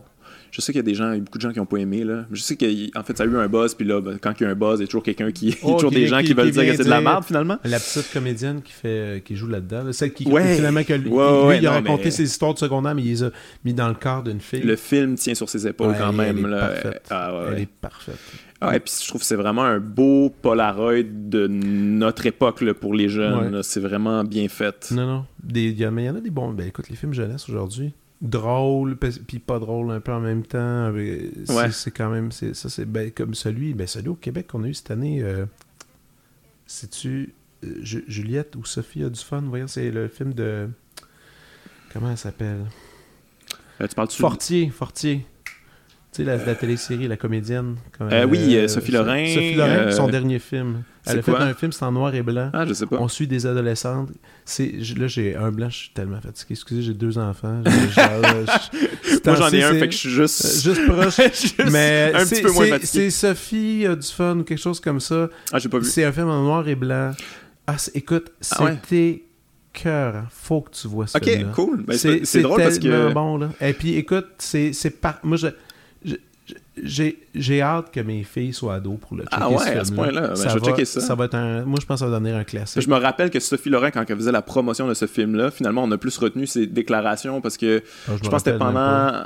C'était pendant le temps du MeToo. Puis là, ouais. elle, elle dit comment, moi, tu sais, je fais ma place. Puis, ah, Ah, la parité. ouais, ouais. Par rapport à la parité. Ah. Comme moi, j'en veux pas de la parité, c'est de la merde. Moi, je, genre, j'ai-. Ah, Puis là, les gens ont juste retenu ça. Mais Crème était là pour quand même promouvoir un film. sur- a-tu vu moi-même? qui est écœurant, compl- qui Ah, est mais- super bon. Puis les filles, ils ont du bagou. Ils, sont- ils, ils se donnent. Les, Ok. les, les, les comédiennes sont vraiment bonnes. Ils sont jeunes. Ils ça. ont une énergie. Alors, ça, ça, Mais moi, j'adore les films euh, bien faits sur l'adolescence. Tu sais, comme moi, John Hughes, j'adore John Hughes. John Hughes, Ah oui, ben oui, il a ben fait oui. Home Alone, qui a fait euh, Tout Plane ça. Trains and uh, Automobiles, euh, qui a fait The Breakfast Club, qui, a- écoute, il a fait... Des bons films. Mais tu sais, mais c'est des gros films mainstream, blockbuster, mais en même temps, il y a tellement, une- je trouve, une belle sensibilité euh, sur la jeunesse, sur le, le regard vers le monde, le monde adulte, ah, tu sais, trouver sa place là-dedans. Ferris Bueller, c'était-tu Ouais, lui? c'est lui Ah, aussi. Ça, ça, c'était ça. Ouais, mais lui, c'est c'est tous les teen movies les plus big, le 16 Ouais. Candles aussi, c'est c'est lui, là, tu sais. non, non. Il y avait une. Ben, c'était tellement une période. C'était tellement une période de le fun, ben, en tout cas, le fun. De l'extérieur, quand t'es adulte, puis tu regardes ça. Parce que quand tu le vis, je pense, euh, tu Ouais. commences à c'est pas, c'est pas débile, là. Mais, euh, mais, Mais- oui, mais c'est, c'est- c'est tellement. C'est comme Mais un- quand c'est bien fait, c'est que c'est bon, là. Ah ouais, C'est ouais. moi, mais les films d'ado, ben, nous autres, ma blonde, puis moi, on adore ça. En tout cas, même Mean Girls, je trouve ça bon, tu sais. T'as déjà vu ça, Mean Girls? Euh, ça, c'est vieux, ça, quand même, années Tina 80. Fey, premier film, elle a écrit, Ah, elle avait ok, ok. 28 Non, j'ai ans. pas vu, j'ai pas vu. Elle était comme, elle commençait Saturday Night, puis c'est euh, Lindsay Lohan quand- dans ses premiers films. C'est super bon. Ça a l'air bizarre à dire Ouais, comme ouais. ça, mais c'est bien écrit. Ah, C'était avant ça. 30 Rock, là. C'était juste. Elle, commençait, puis tu sais, elle avait en charge d'écrire un, un long métrage, puis ça rentre au poste. Ah ouais. Lady vraiment- Bird aussi, ça. Lady c'est- Bird, super bon. écœurant. Non, non, il y a des bons films. Il y a des bons films en ce moment, mais euh, c'est difficile. ont- C'est difficile de les voir, c'est difficile d'avoir accès. Ben oui, hein. Moi, à chaque fois que je vais aller au cinéma, je vais, je vais checker les films, puis c'est que, ah mon dieu, tu sais, a- moi, Transformer 8, puis. euh, Non, mais ces même l'accessibilité au cinéma est rendue tellement sans bon sens quand tu regardes. ben, juste là, on en parlait dernièrement, le dernier Lars von Trier qui sort. Là, Ouais, ouais, ouais, Mais que ça a l'air que c'est épouvantable. là. Mais il, a sorti, il était deux jours au cinéma à Montréal. Ouais.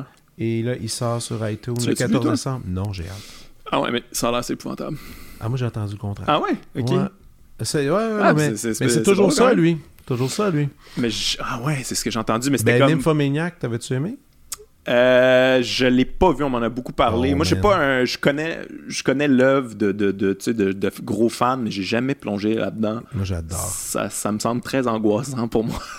Ben, il va pas bien. euh, que, ce réalisateur-là ne va pas bien. Puis il, il décide d'utiliser ça pour en faire un film. Ok. Tu sais, il se cache pas, là.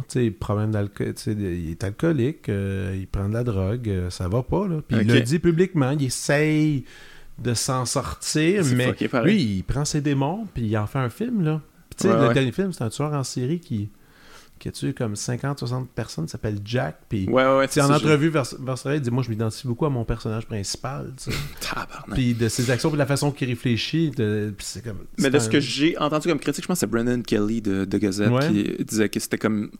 C'était juste genre de la. por- Tu sais, c'était comme la violence comme de présentée de manière pornographique. là. Ah, beaucoup, beaucoup, beaucoup ok. de violence. Mais je veux dire, je l'ai pas vu. Là. Je, je Non, peux non, pas- c'est je ça. peux- mais ça, c'était sa critique à lui. Puis il trouvait ça comme euh, hyper violent, irrespectueux envers la femme. Tu sais, se Ouais. souvent traiter de misogyne, euh, Lars Ouais.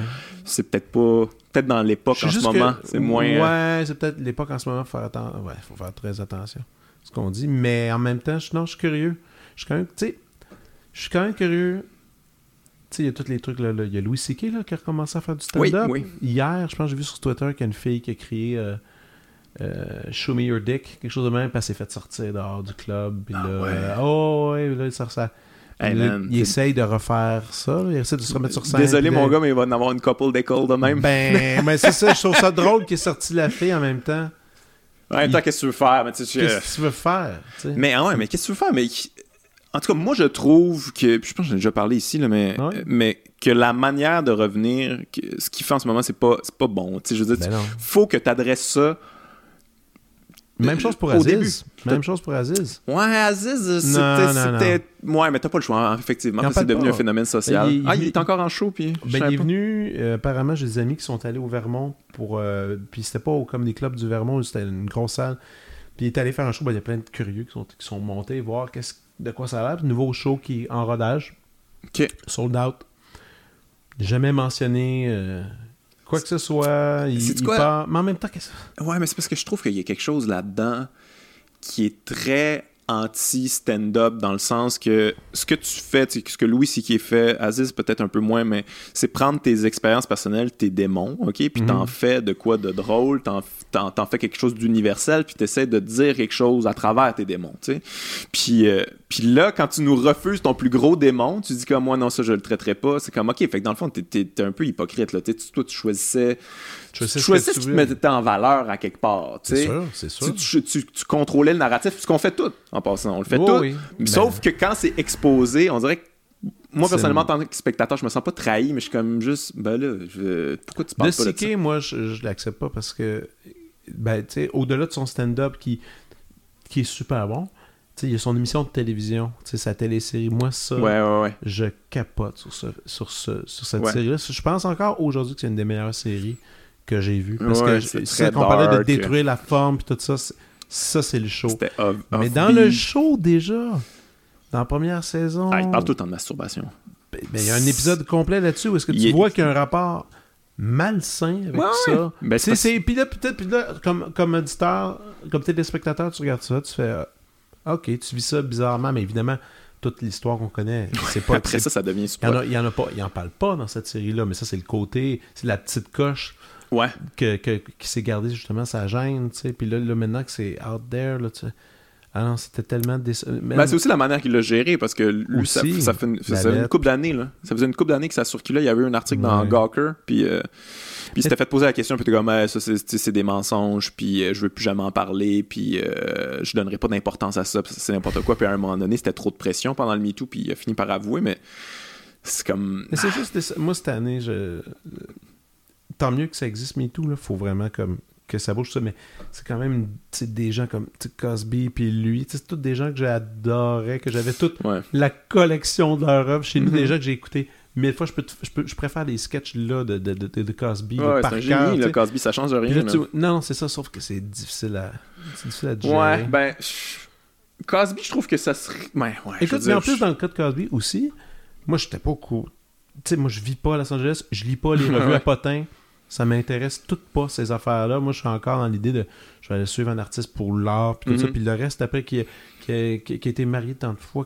ça m'intér- ça m'intéresse pas, cette histoire-là. J'aime pas ça, les pa- les patinages de même. Ben là, après, je, je disais que ah, tout le monde était au courant dans le milieu. C'était juste comme caché depuis super longtemps. Ouais, ouais, C'est Hannibal Buress qui finalement a décidé de juste le dire sur scène. Puis, euh, puis après, j'ai fait exercice méga désagréable de ressortir des disques de Cosby, Ah ouais? De prendre l'article puis de voir les années où est-ce que il- les années qui étaient accusé d'agression, Ah puis à quelle année il enregistrait telle affaire. Puis là, t'écoutes le stand-up et tu sais qu'il a agressé Ouais. pendant ces environs-là. C'est fou comment de quoi il parlait était complètement l'opposé. Il était le bon Ah, c'est gars. sûr que lui, Non, mais- il non, avait mais une dissonance cognitive. Là. Non, mais c'est tout le temps ça. Woody Allen, quand Woody Allen avait été accusé euh, pour euh, pas sa fille, euh, sa fille adoptive, euh, Mia Farrow avait trouvé des photos euh, Mhm. avec sa fille de. Elle avait quoi Elle avait 16 ans? 17 ans, Ouais, sa femme actuelle, en tout cas. Ouais. Euh, et le gros scandale, c'était pendant le tournage du film Marie et femme. Un film. euh, un film Husband and Wives, Ouais. ouais. Très bon film. Un très, très Euh, bon film. Dans lequel Mia Farrow joue, puis finalement, il avait dû supplier Mia Ouais. parce qu'il avait supplié pour nous faire une dernière scène qui manquait au film. Elle l'a fait, mais il fallait pas que ce soit. En tout cas, grosse histoire. Ah, ouais. Puis. Dans le film Marie et femme, c'est une espèce de chassé-croisé où est-ce que toutes les couples euh, se trompent. Tout le monde se trompe. Mhm. Tout le monde couche avec tout le monde, tout le monde. hein. Et il y en a une seule personne qui couche pas avec personne, et ce qui est la victime, et c'est Woody Allen dans le film. C'est lui, son personnage, c'est celui, c'est le pur, qui a, qui a Ouais. rien fait de mal, que tout le monde a profité de lui, et que sa femme l'a trompé tout ça, alors que en même temps Il qu'il donné filmait beau ça, c'était complètement Ouais, ouais, ouais. opposé. C'est comme c'est... Il y a quelque chose de weird avec les artistes à quelque part, c'est qu'on on aime les artistes, puis on, on les aime parce qu'ils ont des démons à quelque part, ils ont des trucs à raconter, ils ont des problèmes à régler, mais jusqu'à une certaine limite. Comme Ouais. là, t'as dépassé la limite, puis là, on n'est plus à l'aise avec. euh, Non. mais, je- mais en même temps, c'est comme c'est c'est spécial parce que on, en admirant ces gens-là, en leur donnant toute cette attention-là, tout cet amour-là, comme d'une dose incroyable, on les aide crissement pas. Là. Tu sais, Je veux dire. Louis C.K., là, lui donner du, beaucoup de pouvoir, là, ce gars-là, ça a juste fait en sorte que ses démons ont pu, ont pu prendre Mais la respirer, place. S'il avait, avait travaillé dans une usine, il aurait pas pu, euh, ben, il aurait peut-être pu là, quand même, mais je pense pas qu'il l'aurait fait. là, Non, non, comme tu le dis, c'est une forme de pouvoir. euh, Puis c'est comme c'est, c'est quand même fou comme l'art qu'ils vont présenter. C'est ça, c'est toujours, c'est toujours l'extrême, c'est toujours l'opposé. Moi, je pense toujours à comment il s'appelait le gars qui il écrivait pour. euh, c'était lui le, le- le premier writer sur Parks and Rec qui est mort, Harris. Wet, Weddle. Weddle. Ah, je connais pas. Connais pas? Hey, ça, faut que t'embarques Ah ouais? là-dessus. Ce gars-là, là, c'est un phénomène. Harris Weddle, il, a, il a embarqué sur Park- Parks and Rec. Écoute, je pense qu'il avait 24, 24 ans. Premier writer. Gros show, NBC. Ouais, c'est ouais. lui qui choisit si la joke, elle passe ou pas.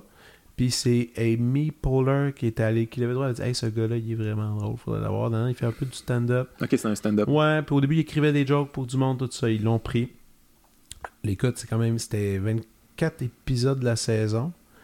Euh, lui, puis Aziz il- Aziz jouait dans l'émission. Grosse, grosse amitié. Il l'aide à écrire tous ses shows. Le gars, c'est Ah une ouais. machine à joke. Et c'est toujours de la belle joke. C'est c'est, c'est- ça, ça, ça sac pas. C'est familial quand même, Park and Rec. Ouais, ouais. C'est un show euh, gentil. C'est bien structuré, c'est C'est efficace. super efficace, tout ça. Et euh, lui, en- à côté, euh, drug addict, euh, il était tout le temps sur l'héroïne. Tout le temps. Les, Oh, gens- les gens ne savaient pas, il le cachait quand même bien. Un moment donné, ça a éclaté, il a commencé à le déclarer publiquement. Ah Ouais, je- j'ai des problèmes d'héroïne, puis bon, j'en prends, puis c'est bon, c'est pas facile.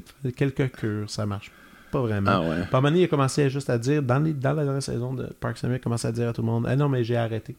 C'est super cool, je me sens bien, ta ta ta. Juste de même. Arrêtez. Il va faire, un, il va faire un stand-up dans, je pense, au Comedy Store à LA. Puis le lendemain, on l'a retrouvé euh, avec la seringue. Il avait pas arrêté.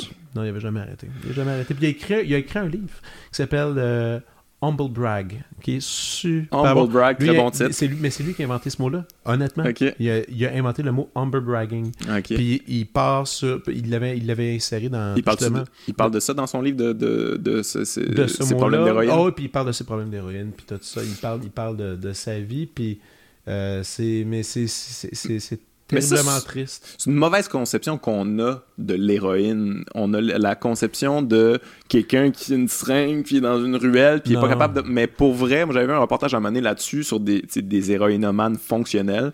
Ouais. C'était une fille, là, elle faisait du 9 à 5. Elle Ouais. arrivait à la maison, shootait, Ouais. relax pour la soirée. Le lendemain, elle, était, elle, elle allait travailler. Elle faisait ça tous les jours. Ben, c'est ça que lui faisait. Fait, il était fonctionnel, là, j'imagine. là. Mais il était, il était fonctionnel, malheureux. euh, Mais si ton corps peut pas suivre ça à un peut moment pas donné. suivre ça, puis c'est qu'il y avait aussi, tu le sais, il y a même quelqu'un qui prend pas de drogue ou euh, le stress d'écrire pour la télévision puis de livrer tant d'épisodes Ouais, de jokes Ah puis- en plus, si t'écoutes aujourd'hui Parks and Rec, c'était vraiment bien fait, ce Mhm. show-là. Il était bien tricoté, il était... les histoires, les sous-histoires, la sous-sous-histoire de tel personnage, c'était toujours bien réfléchi, Ouais, bien pensé.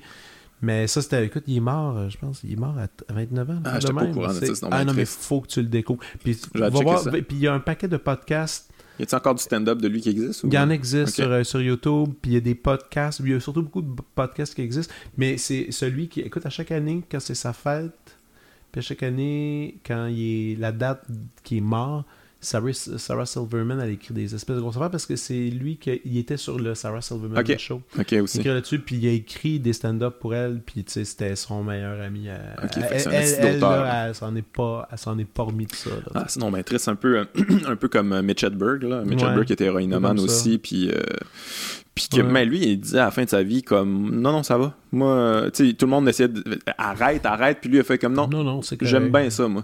Puis, non, mais tu sais, lui, c'était comme, oui, oui, je vais mourir, mais moi, j'aime ça, je vis ma vie comme ça. Ah, puis, il- euh, mais il y a Doc Stanhope qui avait fait un bit là-dessus, justement, où, euh, où euh, sa famille, ils ont, sa famille, ap- après ça, je pense qu'ils ont donné pour des fondations pour les, les héroïnomanes, puis tout Oui, ça. oui, mais puis là, lui, était comme. Chris, c'est comme. Il aurait même pas été d'accord avec ça parce que je veux dire, il aimait, lui c'était comme il aimait ça pour vrai. Il Ouais. était heureux là-dedans parce que je veux dire, moi je le connaissais bien puis c'est c'est comme en ce moment vous êtes c'est comme faites quelque chose pour lui mais que lui n'aurait pas lui nécessairement pas approuvé, ouais. mais, euh, mais ouais c'est fucké quand même quand tu penses à ça il y en a eu beaucoup euh, le Lenny Bruce Lenny Bruce. Lenny Bruce euh, Mais c'est toujours parce que. y a- Chris ça. Farley c'était ça aussi? Chris Farley, alcoolique. ou c'est Jim, Belu- euh, Jim Il était, écoute, il était tout dans dope quelque part. Là. Ouais. Tout ce monde-là, ça buvait. Ça, ça- les années 70 là Oh le- my god. C'était. Richard Pryor était défoncé ça il faisait du freebase euh, Oh, mais, non, c'est- mais ça avait aucun sens, tu sais. Puis les. euh, Ah.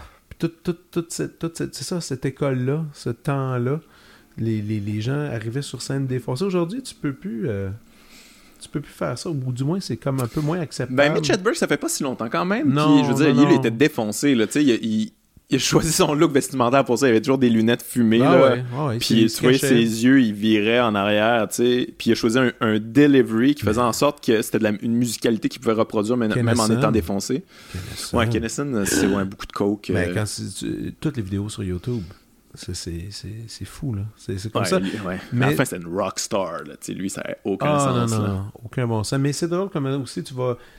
Que- Tous les humoristes, moi c'est ça aussi, j'aimerais, c'est que tous les humoristes les plus trash, les plus. Tu sais, ceux, ceux que le monde fait, ah, il est dégueu, lui, ah, j'aime pas ça quand il parle de même, comme ça. C'est- toujours les plus rangés.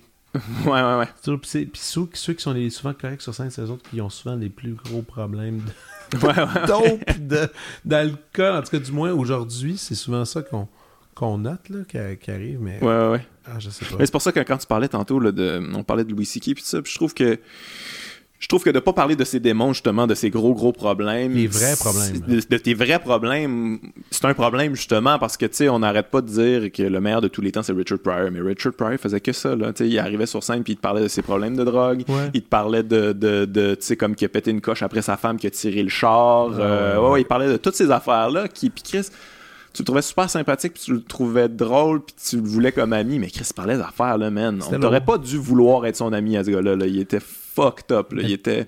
Mais en même temps, il y a une belle sensibilité, tu sais, c'est que c'est c'est T'as-tu assez... écouté le Dan Harmon, le, le créateur de Community, euh, son, il a son euh, podcast Harmontown? Non, je sais c'est qui, mais Ouais. euh, moi, je sais, je connais, je son podcast, mais je l'ai pas écouté. Il- dernièrement, dernièrement, il y a peut-être 7 mois, 8 mois, il y, a été- il y a eu une accusation de ben, avec le courant hashtag MeToo. Ouais. Euh, une fille qui, qui- qui a travaillé sur, je pense, Community, puis elle a dit, moi, lui, euh, j'étais via- j'étais victime de, d'intimidation, violence psychologique. euh, en tout cas, une- il y avait une accusation, puis peut-être de caractère un peu sexuel aussi, mais je me souviens vaguement. Mais euh, donc la grosse accusation, ça, ça sort, c'est dans les journaux, c'est partout. ta, ta, ta. Donc l'épisode d'après, euh, il fait son show là-dessus. Mais il se défend pas.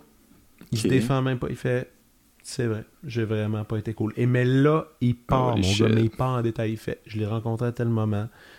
Oui, elle me plaisait, elle m'a refusé. Ça m'a fait vraiment. Tu sais, ça m'a fait chier. Je suis allé après, j'ai fait ça. ça. Puis là, il part, puis il analyse tout comment il s'est mis à agir. Puis c'est- En fait, c'est comme une lettre d'excuse qu'il fait public, Ouais. mais en parlant. Et c'est. Je pense qu'il y a personne qui, pourra faire des excuses aussi bien que ça. Ou est-ce Ah ouais. qu'il analyse, ou est-ce qu'il a réfléchi. Il a Ah fait- ouais, ok, ben c'est il a réfléchi, a fait j'ai vraiment pas été correct. Puis là, il, il- mais honnêtement, va l'écouter juste pour voir la structure de la pensée, puis comment comment il y a- le résultat arrive. Puis je me disais, ok, c'est quand même, j'espère, en tout cas, du moins, j'espère que ça va inspirer Ben, d'autres gens. C'est ça que j'allais dire justement. Moi, moi, je, je veux entendre ça parce que à chaque fois qu'il est arrivé des histoires, il y a personne qui est capable de s'excuser. Ça me fait capoter. Je veux dire, Non. hey, on t'a pris la main dans le sac à un moment Non, donné. C'est des, des mots, tu sais, ils envoient des lettres par leur agent. Là, ça Ouais, ouais, mettons la lettre d'excuse de Louis C.K. qui jamais finalement, il s'excuse jamais là-dedans. Il fait juste dire oui, c'est vrai, mais, mais ouais, tu sais, c'est comme à un Ouais. moment donné, comme man up, là. T'as fait ça, puis. euh, Puis t'a- t'avoues tes gestes, t'avoues que tu savais pas gérer ça. Bon, Qu'est-ce que t'as fait pour te, te venger? Ben, t'as fait telle, telle, telle action. Mais écoute, c'est tellement bien fait. Faut que tu... Mais Ouais. ce gars-là, c'est un writer, ça paraît. Il manipule bien les mots, il sait comment parler de, ce- de, de- de- de problématiques, tout ça. Puis c'est un gars aussi qui a eu mille et un problèmes. Euh, C'est pas un gars cool, là. Ouais, il, ouais. il est pas cool, ce gars-là, mais il est intéressant à, écouter parler. tu sais. Ouais, il y en a une coupe, on est, il y en a une coupe de fucked up dans le show business quand Ah, même. Un petit peu. C'est ça l'affaire, c'est que ça, ça exacerbe des, des, des côtés un peu dégueux. euh. Puis tu sais, je veux dire, moi je m'exclus pas de ça. Moi j'ai eu. euh, Tu sais, c'est pour vrai, peu importe qui t'es, si t'es dans le show business, à un moment donné, t'as du succès. t'as- des gens qui t'admirent, ils viennent te voir, puis ils disent que t'es extraordinaire. Peu importe c'est quoi tes petites bébites là, à l'intérieur.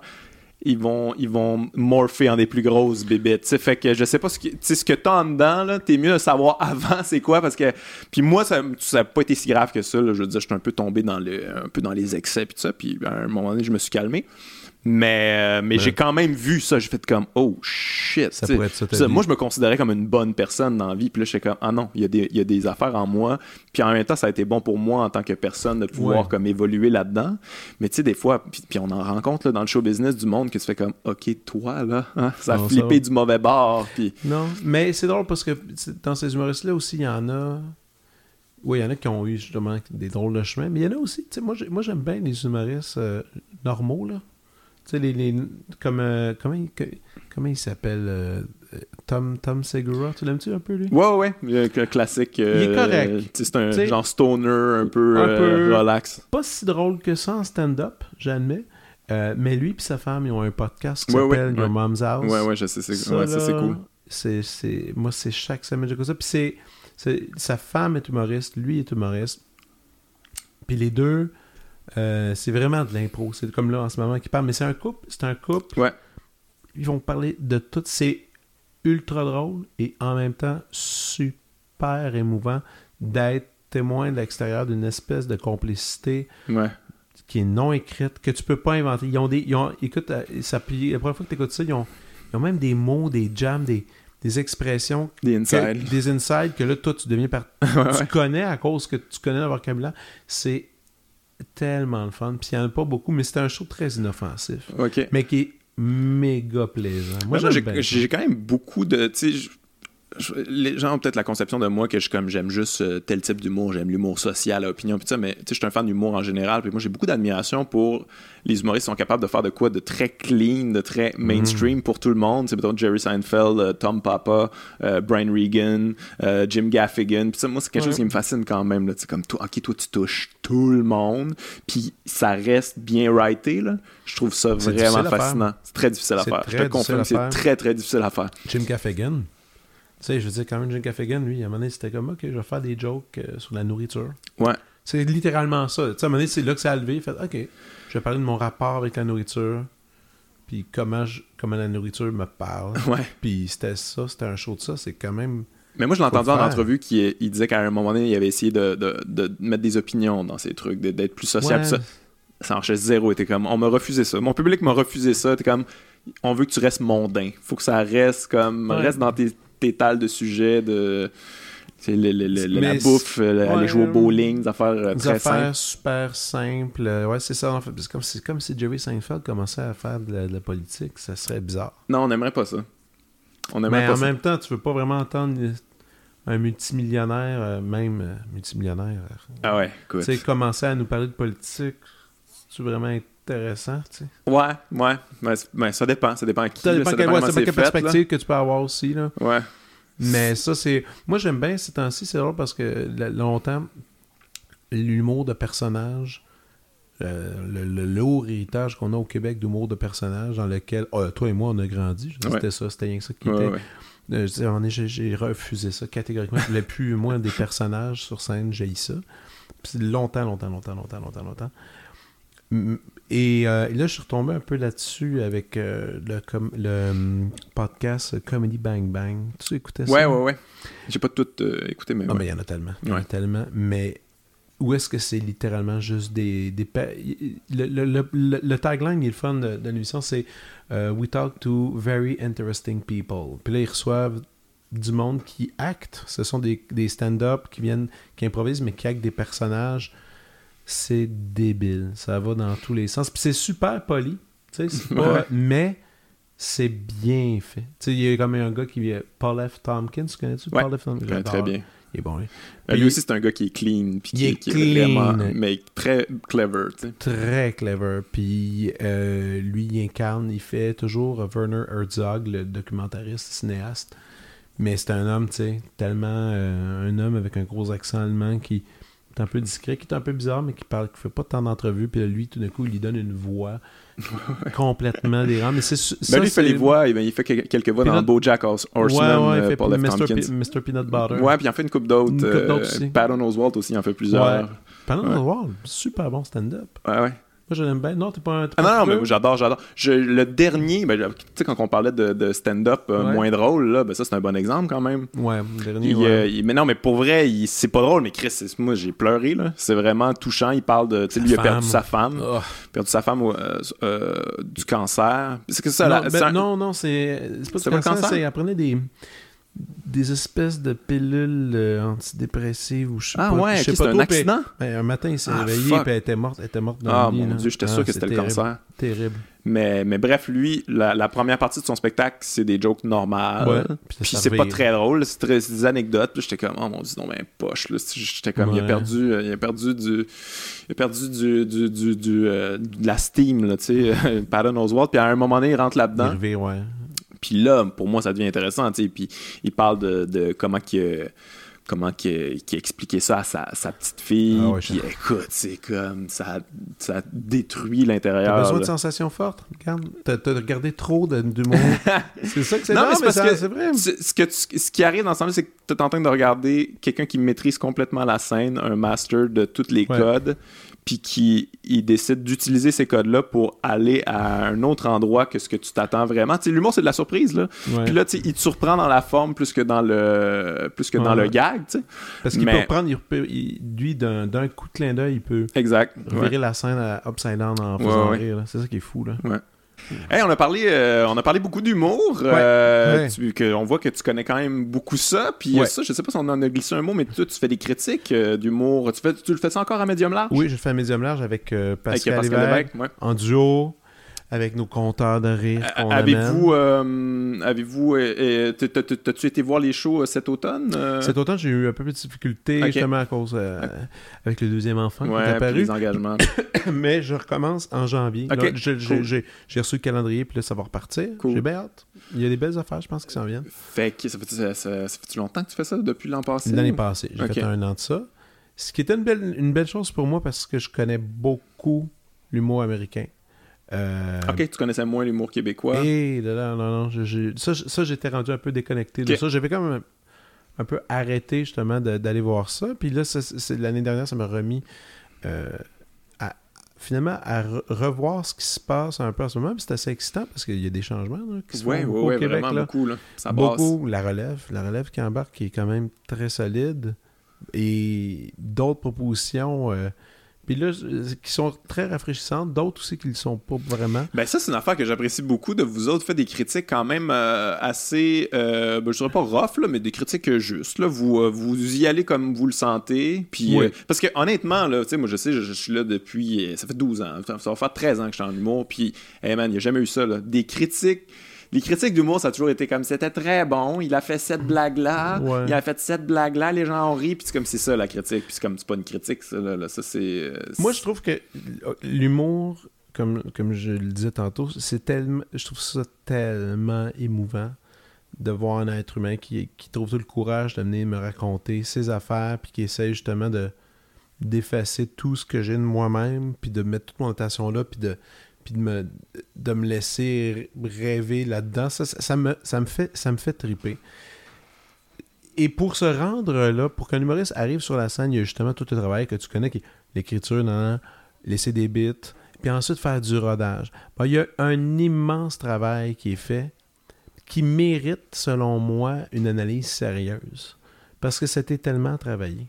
Tu peux pas, je pense qu'on peut pas prendre ça à la légère. Ouais, ouais. Moi, je, je trouve que les gens prennent l'humour beaucoup à la légère, puis vont, vont faire, bah, c'était pas si pire, hein, thumbs up, thumbs down. Puis je pense qu'entre les deux, il se passe tellement trop, trop de choses qu'il faut justement dire, euh, ben, ça, ça marche, ça, ça marche moins bien, ta, ta, ta. Puis je- je- je- Mais non. ça, c'est une affaire que je dis dans mon dernier show, puis je le pense quand même pour vrai. J'ai l'impression qu'au Québec, les gens aiment l'humour, mais ne respectent pas l'humour. Il y a une nuance, Ouais. c'est comme, ils aiment ça, ils adorent ça, ils vont voir les shows d'humour, mais est-ce qu'il y, a y une notion de respect, de, de, de vraiment comme, euh, comme apprécier ça comme art? C'est un art qui est quand même très complexe. Je pense que pour ben du monde, l'humour, drôle, pas drôle. mais je pense que pour Ah, ben monde, l'humour, c'est pas de l'art. Ben, c'est maison, que c'est pas de l'art pour la, la, mais pour la majorité du monde, je pense que c'est pas un art. Je pense que Ouais, c'est c'est du il- C'est divertissement. du divertissement. euh, Puis pour bien du monde aussi, je pense que bien les gens se disent qu'ils pourraient être humoristes. Ouais, ben c'est ça le problème aussi. Ouais. parce que. C'est ça que- le concept du, du heckler à quelque part, c'est comme, ben, Ben, là, c'est je vais t'aider, ça va pas si bien que ça, là, puis écrit une affaire, puis tu trouves bien drôle. T'as un cousin ou une cousine ou je sais pas, n'importe qui dans ta famille qui fait qui raconte deux, trois bonnes jokes, puis tout de suite, automatiquement, on va se dire Ah, mais puis il suffit de quelqu'un qui encourage, Ouais. tu devrais peut-être essayer Ouais, euh, ouais. un open c'est- mic, puis là, c'est- oh boy. Puis là, mais, Mais ça, je me je me le fais dire aussi souvent comme, hey, je t'aime beaucoup, puis hey, moi j'ai mon cousin, là, il pourrait tellement facilement être humoriste, puis comme, oh god. Mais non, ben peut-être, là, Mais mais, a je veux dire, faudrait il a- qu'il travaille fort en maudit. mais il y, a un- il y a un podcast euh, que je t'avais parlé, je pense, qui s'appelle Kill Tony. Ouais, ouais, ouais. de Tony euh, Hinchcliffe, il faut que tu écoutes ça parce que c'est justement ça, le show. Le show, c'est que lui, il est là avec des, des, des professionnels de l'humour, des humoristes, et euh, des amateurs viennent euh, sur la scène avec tout leur courage, ils n'ont jamais fait ça, puis là, ils viennent présenter leurs 5 minutes, 10 minutes. 10 minutes, c'est gros, là. je te- Ouais, ouais. Majoritairement, c'est 5 minutes, puis ils le font. Puis eux autres vont faire, regarde, ça, ça marche pas, essaye ça. Puis ils vont réécrire même live. Ah. Puis c'est devant le public. C'est tellement trippant. Puis c'est drôle. Puis la personne qui sur la scène, il faut qu'elle comprenne qu'elle va se faire tu vas te faire roaster, là. tu vas te faire roaster. Mais il y a une célébration de la mécanique de l'humour dans ce show-là qui est complètement unique. Complètement unique. Ils sont venus à Just for Laughs euh, cet été. Ok. Ça, C'était c'était 10 piastres. C'est quoi? C'était la place des arts. C'était plein. Moi, j'étais surpris déjà. Il y avait beaucoup de monde qui écoute ça. C'était... Et là, il y avait du monde. Écoute, du, du monde de Montréal. Ils se sont présentés. Il y a même un gars Ah, ouais. qui parle pas super bien anglais. Il l'a écrit en anglais avec plein de fautes de grammaire. Il est venu présenter son affaire. C'était vraiment trippant. Puis, en même temps, puis la belle, la belle affaire de ce show-là, je trouvais, c'était de montrer à quel point c'est tough. Ah, Écoute, c'est ultra tough. 5, c'est 5 minutes. Après, t'as un humoriste qu'il faut que tu fasses une heure. Maintenant, c'est ça le format, là, une heure. Une Ouais. heure. Même au Québec, euh, Ah, Des gars, fois, tu u- u- une heure, une heure et demie, là, moi, mon spectacle est une heure et demie. Mais c'est ça, aujourd'hui, faut c'est que tu rendu. bâtisses un rythme, là, tu sais, faut que tu bâtisses, euh, tu- qu'il y ait des vagues dans ton, ton spectacle, puis tu les amènes vers une espèce de culmination à la fin, parce que tu ça peut, tu peux pas jamais finir sur un down dans, dans un show. Faut, que, faut vraiment que tout soit pensé, tout soit bien mode des structuré. rappels, là. Ils font des rappels. Moi, je fais Tu- jamais Tu ça. fais pas ça? Non. Fais, je fais pas ça. Non, parce que c'est comme, c'est pas vrai, c'est faux. On, on- tu sais, Non, puis en plus, c'est comme ça finit, ça peut dire, des fois, ils font un remerciement, puis ils font un dernier numéro. Là, je non, non, non. Là, Ouais. le mur est pété. C'est fini, va-t'en. Ouais, c'est fini, va-t'en. Je me rappelle, j'avais pas- été voir euh, Louis C.K. à New York euh, au Beacons Theater, puis euh, il avait fait 1h45, je pense. Long, là. Tu sais, C'est- quand c'est même long. non-stop. C'est long. Et là, il quitte, puis je suis comme, ah, c'est bien drôle, mais à la fin, j'étais quand même tanné, là, mais euh, c'était un bon show. tu sais, C'est le show que- qui a été sorti. euh, C'est-tu juste avant euh, les attaques euh, Charlie, là, puis tout ça, me semble? Ah, C'était je sais pas trop. Charlie Hebdo, je pense que c'était dans, dans ce temps-là. Peut-être, peut-être. C'est un, un show qui est sorti, euh, qui est sorti Beacon- sur son site. Ouais, ouais, qui est sorti live sur at son the site, Beacon. Theater. C'est ça, là, j'étais là, là, ce soir-là. OK. Puis ça, je veux dire, dans- il en a gardé peut-être une heure et dix. T'étais là pendant le shooting? Ouais, ouais. Puis c'était bon? Puis c'était ouais, c'était très bon, mais ça, ça durait 1h40. Là. Puis là, après la 1h40, il vient pour un rappel. Puis là, moi, c'est la première fois de ma vie que j'étais comme, hey, fuck off, là, j'ai bien ri, là. Mais je, puis là, je, je restais quand même, là, j'étais tanné, j'étais plus, plus capable d'en prendre. Je veux dire, Ouais. l'humour, là, le sweet spot, là, c'est 1h20, là. Tu Ah, dépasses oui, ça, là. Moi, moi une heure- à 1h30, des fois, je peux sentir que. Mais même, tu peux Mais plus. tu peux- dépasse 1h30, là. là C'est tough de rire après ça, là. C'est tough. Mais ouais. Puis les gens... euh, non, non, moi, je, moi, je, moi, je suis plus... euh, encore là, une heure. Une heure. Ouais. Une heure. Ouais, une je- heure, là, mais bien, bien, là. Mais avec une première partie, puis ouais. Oh oui, c'est ça, avec une première partie. Première partie, tu ouvres ça, tu relaxes le monde, paf, tu fais une heure. C'est parfait. Mais écoute, les rappels, ça, là, si je peux te dire un message à la communauté des mots, arrêtez. Faites pas ça. Au pire, ça du bon stock, good. Garde-le, mets-le dans l'autre. Dans, Ouais. Mets-le dans le prochain show. de Ouais, si- Mais un rappel, je- non. Moi, il y a beaucoup de ça. euh, c'est un drôle de concept. Même en musique, les gens font presque plus de sais. C'est vrai. C'est un concept de musique, ça. Mais les, gens, les gens aujourd'hui, ils font comme bah, là, pas de rappel. C'est un peu, c'est un peu gossant. C'est comme une espèce de rituel, de cérémonie, de bon, là, je vais t'applaudir Je vraiment fort. C'est comme, c'est quoi, tu- pourquoi tu me fais ça? C'est comme parce que tu veux vraiment que je te dise que je t'aime. Mais le dernier show d'Yvon Deschamps, il était venu à Joliette, c'était pas pire. Il était venu. Et avant le show. Ah ouais, c'est ça, le show que pendant qui dit qu'il n'y a pas. euh, Il dit, je ne re- il dit quand ça termine, je vais sortir, puis je reviendrai pas. euh, Ouais, ouais, tu ouais. sais, pour avoir plus d'applaudissements, puis il n'y aura pas de rappel. Je vous avertis. Le, show est fini. Merci beaucoup. Bonne soirée. Il est parti. Il est jamais revenu. Ouais, ouais, moi, je me rappelle de ce show-là. C'est le. J'adorais ça. Moi, je disais, non, mais c'est. Regarde, la job est faite. T'as tout donné. C'est beau. Merci. Ouais. C'est- correct. Mais tu sais, c'est sans compter les. En musique, en musique encore, dans certains show pop, c'est ça, quand ils partent la run de rappel, là, des tunes que tu voulais entendre du band que t'as pas encore entendu. Ça s'arrête plus. Ah, ça gosse. Tu sais, moi, ça, je trouve ça pénible. Je trouve ça pénible. Mais bon, regarde.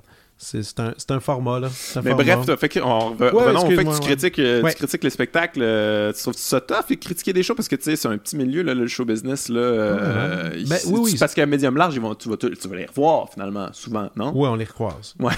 Euh, Parce que ça n'a pas toujours été. T'as toujours été fair, je trouve, mais tu sais, comme des fois, je peux. C'est sûr qu'il y a des humoristes qui l'ont. Tu sais, les humoristes ont des égos énormes. C'est sûr qu'il y en a qui l'ont pas pris, là.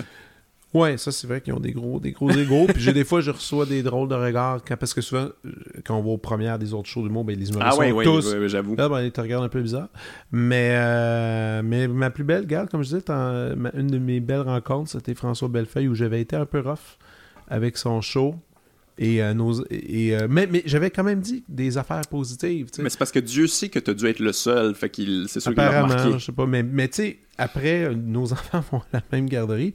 puis là, on s'est croisés, puis on a commencé à parler, puis il a réalisé que c'était moi, tout ça. Puis, Ouais. puis c'est tellement le fun parce qu'il a fait, il dit, écoute, je l'ai je l'ai écouté, j'ai entendu ce que tu as dit, c'est cool. Puis il dit, euh, je comprends, je peux com- Puis même, il était même, tu sais, je peux comprendre ton point de vue, absolument. Puis là, il me disait l'autre fois, il me disait, ah là, je suis en train de travailler des, des, des nouveaux trucs, puis ça ressemblait à des affaires que j'avais. Est-ce que je trouve que, avec lui, en tout cas, du moins avec lui. Mais François, c'est un, un gars, je le connais un peu, très critique envers lui-même, Ouais. mais tu sais, beaucoup dans l'amélioration, la perfection, fort. il travaille fort. fort. Fait que tu sais, c'est comme pas quelqu'un qui va juste balayer ça du revers de la main puis être en tabarnak, ce que, ce que d'autres sont capables de faire Non, aussi, parce que... Je pense qu'il y a une bonne écoute, une bonne écoute à ça, puis après il va se dire, ok, ben après il fera ce qu'il veut avec, avec Ouais. mon opinion. En même temps, c'est ça l'affaire, l'affaire de la critique. Moi, j'ai eu un rapport avec la critique complètement bien plus terrible que les humoristes, parce que moi j'ai connu Claude Gingras, là. le règne de Claude Gingras à la presse. Ah ouais? Claude Gingras critique de musique musicale. Écoute, Ah ouais? n'importe qui. C'était quelque chose. Claude Gingras, il y, a, il y a un documentaire sur lui. Écoute, ah, c'est oui, j'ai vu ça passer. Écoute, il y a- il y a- c'était c'était la, la peur régnait là quand Claude arrivait. Là, il était à retraite, il est rendu presque à 90 ans, mais Claude Gingras a puis il écrivait bien.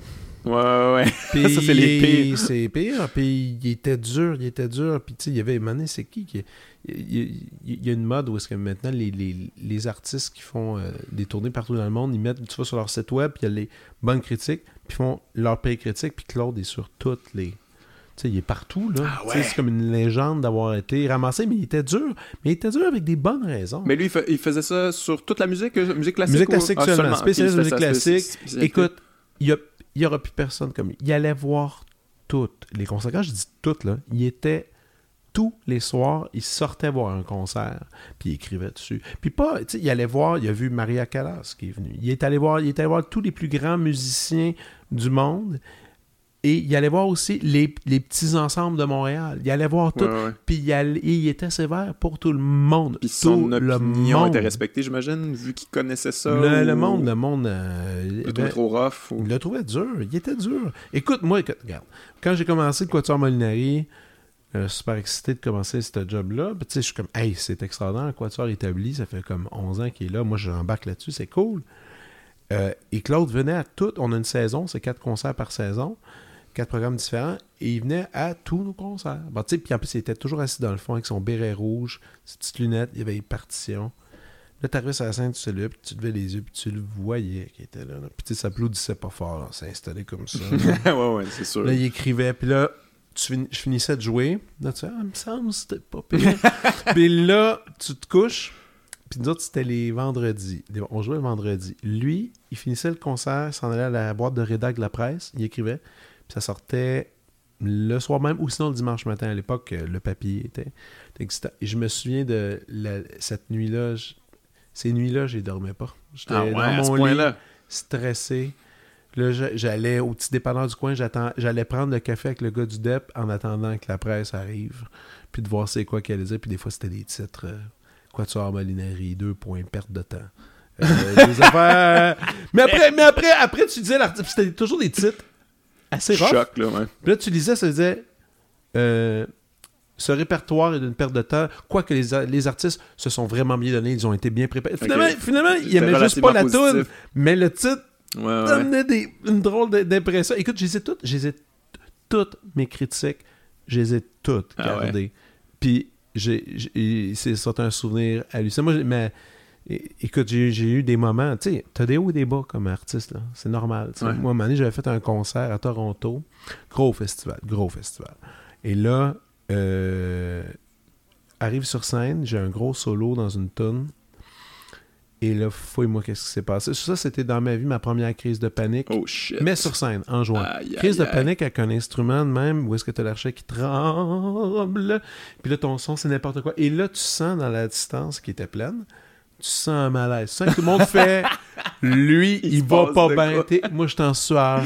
Ça va pas, mon gars, ça va pas. Et pendant que je joue, je vois quelque chose qui bouge en bas. Puis c'est quelqu'un qui fait des clics, clics, clics, tout ça. Puis bon, Oh shit. ça passe. Puis là, on était à Toronto, on finit le concert, là, on va prendre un verre, je suis déprimé, ben raide de comment jouer. J'ai mal joué, c'est vrai, j'ai mal joué. Bon, on va se coucher le lendemain. le lendemain, je me lève. L'hôtel, je voulais pas, tu sais, à l'hôtel, comment ils mettent les journaux devant les, Ouais. devant les portes. Bon, puis là, c'était le Globe and Mail.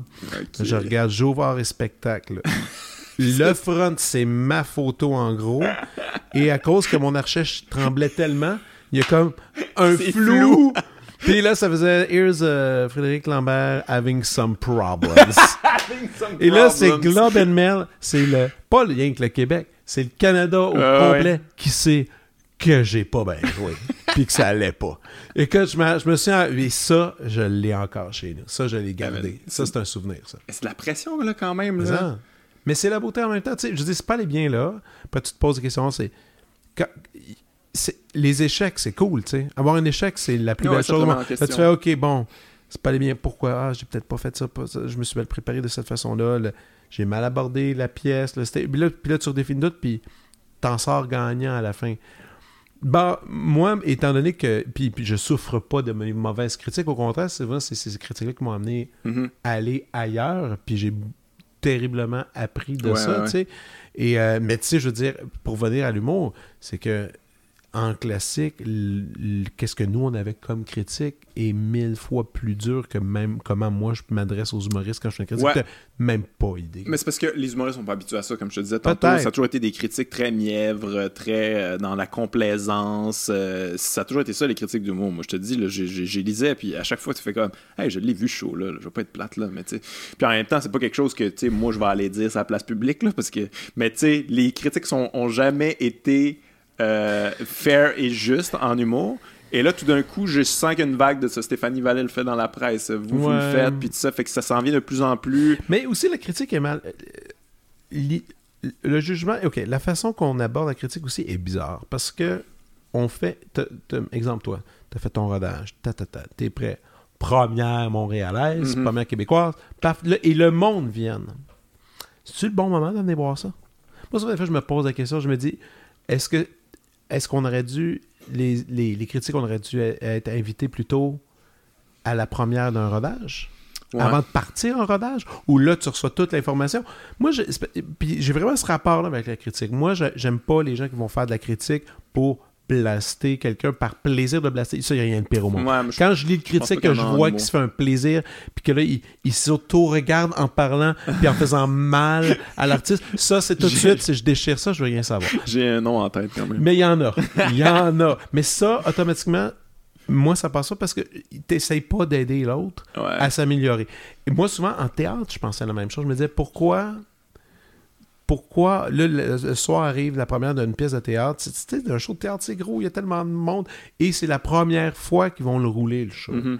Il va y avoir des affaires qui vont se passer. Et là, des fois, il y a des shows de théâtre qui sont tapés dessus. Des fois, je me dis, c'est à- au milieu de la run qu'on devrait inviter Ouais. médias. Des fois, je trouve que le média arrive pas au bon moment quand vient le temps d'aller juger l'objet qui est devant toi. Ouais. Puis même pour l'humour, ça m'a affaire. Si tu veux, que, tu veux un, un show parfait avant qu'il arrive en shooting, oui, il y a rodage. Il aurait fallu une couple de, de points de vue extérieurs, mais il y en- il y, en a aussi. Tu dois en avoir. Tu, tu dois inviter du monde qui viennent t'écouter Mhm. puis qui font. Attention, mais des fois, Ouais. c'est bien d'avoir littéralement du monde avec qui t'es pas ami, avec qui Ouais, ouais. qui ont un rapport même, tu le sais, sévère, ça va peut-être amener, euh, ou un metteur en scène, ou ben, même un metteur en scène, c'est une autre affaire. En tout cas, je trouve que le moment de, de juger l'art, des fois, il est peut-être pas, on l'a pas encore saisi à quel moment qu'il devrait être vraiment, réellement, en fait. Mais en même temps, de moi, de mon point de vue, si je suis pour faire critiquer mon spectacle, j'aimerais mieux que ce soit la version finie de mon spectacle que la version Mais tu en pars travail. avec ton fini après. Tu sais, tu le fais à Montréal, puis après, tu- après souvent, ça vient avec un an de tournée. Alors là, Ouais. t'es pogné avec tes Mais commentaires. souvent, je te dirais, par exemple, c'est que, mettons, tu vas le faire en, en région, ou, tu sais, mettons, tu vas le faire au vieux clocher de Magog, mettons, puis Ouais. là, tu vas avoir un critique de, de ch- du journal, mettons, La Tribune de Sherbrooke, qui va te faire une critique, puis là, il fait la critique du rodage, finalement.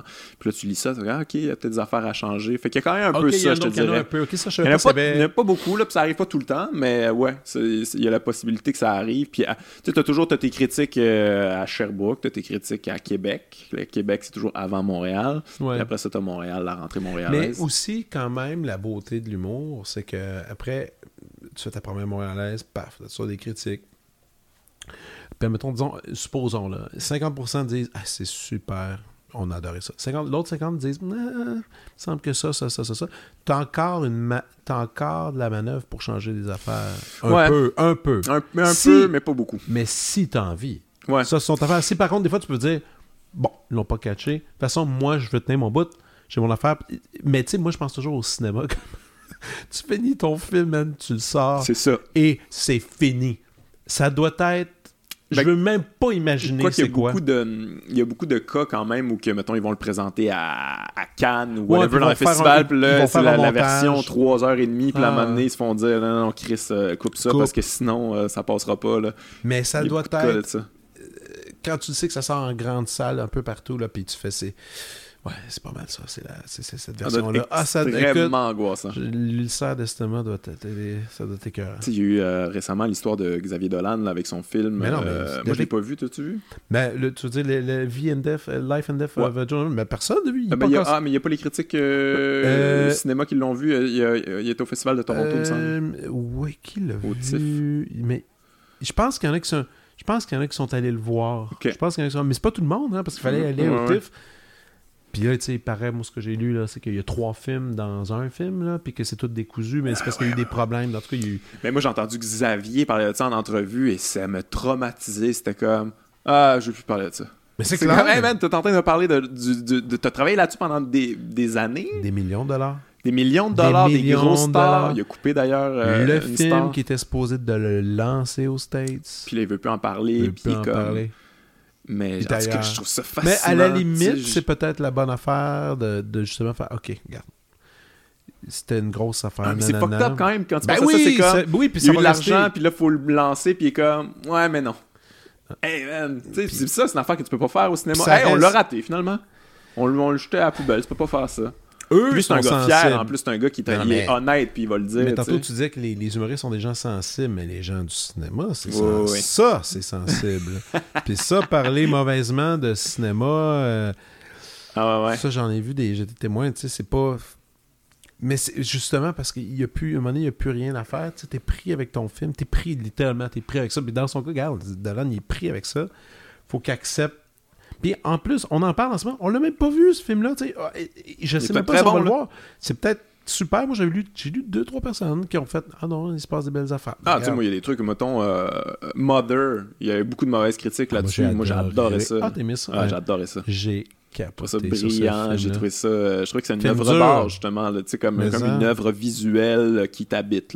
Ah non, ça, lui, il est Un fou. film très dur, puis tu, comme, tu catches pendant le film, ok, le réalisateur c'est probablement un ma- malade mental. Mais Pseudo, ouais, mais c'est un film sur la terre, sur la religion. C'est comme si c'est beaucoup de choses en même temps. Tu sais, moi, ce que j'ai compris du film, après ça, je suis allé voir sur Internet ce que les autres avaient compris du Ouais. film, puis des fois, c'était complètement, Complètement différent. opposé, hein, fait que pour moi, c'est ça une œuvre d'art, à quelque part. là, tu vas chercher ce que tu as un film cherché. qui ressemble bien gros à du cinéma des années 70, des espèces de films euh, un peu malsains. Bon, on en fait plus, il y en a plus beaucoup des, des, des films. Ben, Lars von Trier est un peu là-dedans encore. En tout cas. Hey, t'as-tu vu euh, Sorry to Bother You?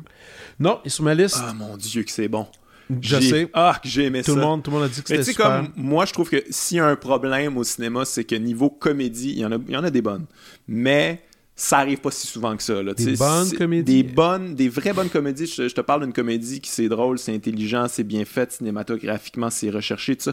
Il y en a, là, je pourrais t'en nommer plein. Ouais. Je- Mais c'est souvent, on- quand on est dans la comédie, su- surtout cinéma américain, c'est très gros, des gros personnages, ça Kevin tombe- Hart. Ouais, c'est ça, exactement. Ouais, pas puis il y a du burlesque au travers, puis c'est des grosses jokes. Là, on est, on est, on est bon là-dedans aux États-Unis, mais là, ça, eh man, c'est super brillant. Il y a un propos, euh, un propos Oh, oui. pro-syndicat, un anticapitalisme. euh, Euh, très, le gars, c'est un militant. aussi, ouais. Euh, un- moi, c'est un gars que je suis depuis longtemps, en fait. C'est un gars qui euh, est dans un groupe de rap qui s'appelle The Coup. Mhm.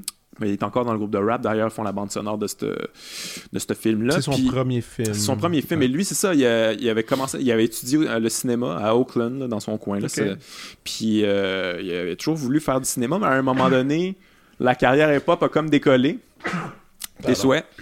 La carrière hip-hop a décollé, puis là, lui a commencé à, à se donner là-dedans, puis il a un peu laissé de côté ça, son rêve du cinéma, puis à un moment donné, il est juste revenu là-dedans. Puis d'ailleurs, le, le- le groupe de coups, très intéressant, c'est très Je militant aussi, c'est du hip-hop engagé. Euh, ben, il, il est arrivé un truc d'ailleurs avec eux autres. euh, juste, juste avant le, le 11 septembre, ils ont lancé la, la pochette de leur album qui s'appelait Party Music. Vous irez voir ça sur Internet. Euh, la, la pochette, c'était lui avec, euh, comme un, je pense, un drink. Puis en arrière, c'est le World Trade Center en Voyons. feu. Le top en feu, exactement comme ce qui est arrivé. Mais ça, c'est avant. là. Puis là, il lance l'album. euh, et là, deux semaines, ça, deux semaines après avoir lancé cet album-là, là, World Trade Center, le 11 septembre, arrive. Et là, il, il récupère toutes les a- pochettes. ils ont- Fait que ça existe, ça existe encore. là. Il y en a qui l'ont Mais acheté. il y a eu une couple d'événements. Même il est Simpson qui avait fait sortir un épisode quelque temps juste avant ça. Ah ouais. comme dit, il y a eu un épisode euh, de Long Gone Man. Tu te souviens-tu de ça? Non? Euh, X-Files. Hey, là, c'est Ok. là, c'est c'est geek en Christie. Le X-Files est... est- X-Files était plus là. X-Files, c'est geek la C'est geek déjà. Il y avait trois personnages là-dessus qui étaient comme euh, des espèces d'espions. Ils ont, ils ont essayé de faire un spin-off qui s'appelait The Long Gone Man. Et dans un épisode des Long Gone Man, ils parlent de ça. Puis je pense que ça a sorti genre deux semaines, neuf ans aussi. En Ah ouais, c'est fou, pareil. Comme une espèce de bizarre. prémonition. Une prémonition étrange. Puis le monde a commencé. Il y a eu même une en- dans leur cas, il y a eu une enquête sur le sur le writer. Mais je pense qu'il y a eu des problèmes de coût aussi. Bien, sûrement. Je pense qu'il y a eu des problèmes. C'est comment ça, euh, comment ça, c'est. Je pense qu'il était, je pense ça a un peu miné sa carrière après parce qu'il est un peu associé à ça. Avait- Puis tu sais, je veux dire, même si il y a rien à voir avec ça, mais c'est quand même pas un appel au terrorisme, mais genre. Ben, c'est- ouais, d'une certaine violence quand même qui se cache. Cas, ben, je vais aller voir la pochette, je suis curieux de voir. Ouais, ben c'est, tu, vas- tu vas voir, Mais- c'est frappant, c'est carrément ça. Puis, So- euh, Sorry to Bother You, ça ressemble aussi beaucoup l'histoire, mais c'est plus humoristique.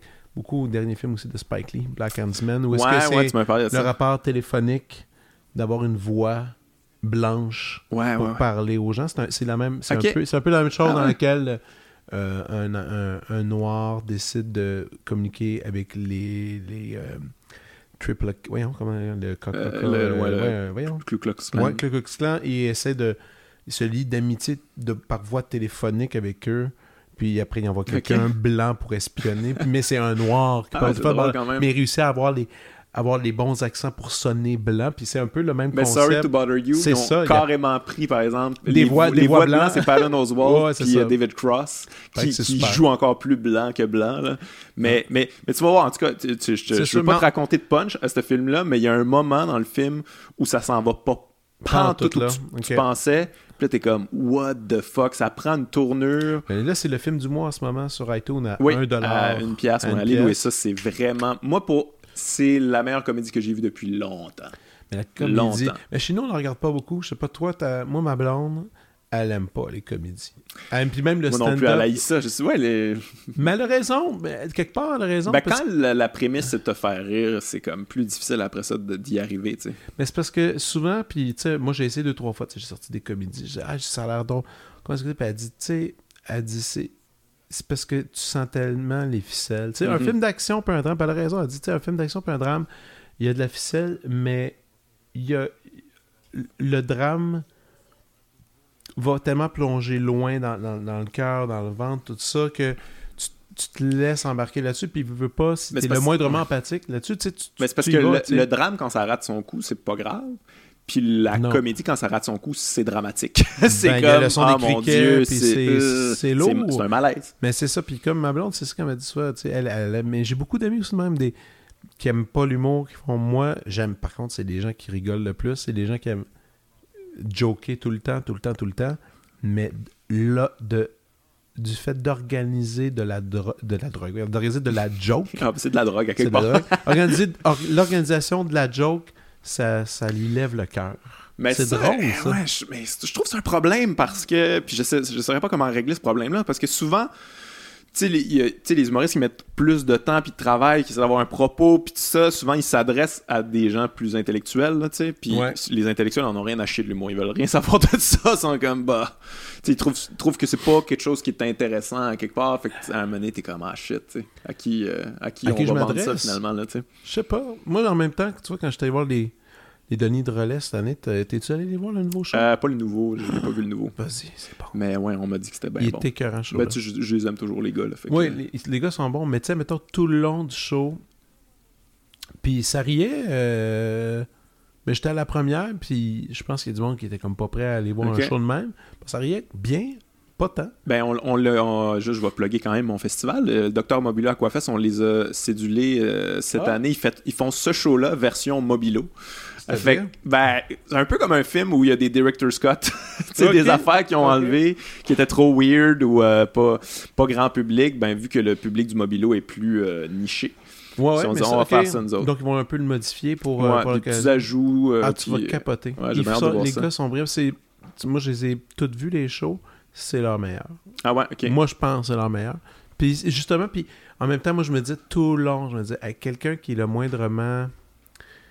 Qui, qui, qui, qui, tri- qui- qui aime ça être stimulé là, Ouais, intellectuellement, moi, je trouvais ça. le Je trouvais que c'était un bon show pour ça parce qu'ils vont dans tous les sens. C'est vraiment. Les tunes sont bonnes aussi. Ils font toujours un peu de musique.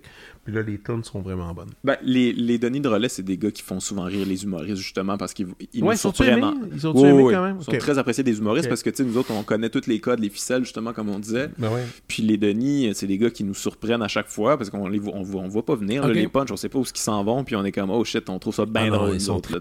Vraiment. Tandis que moi, moi, je peux aller voir quelqu'un que je trouve vraiment très bon, très efficace, mais.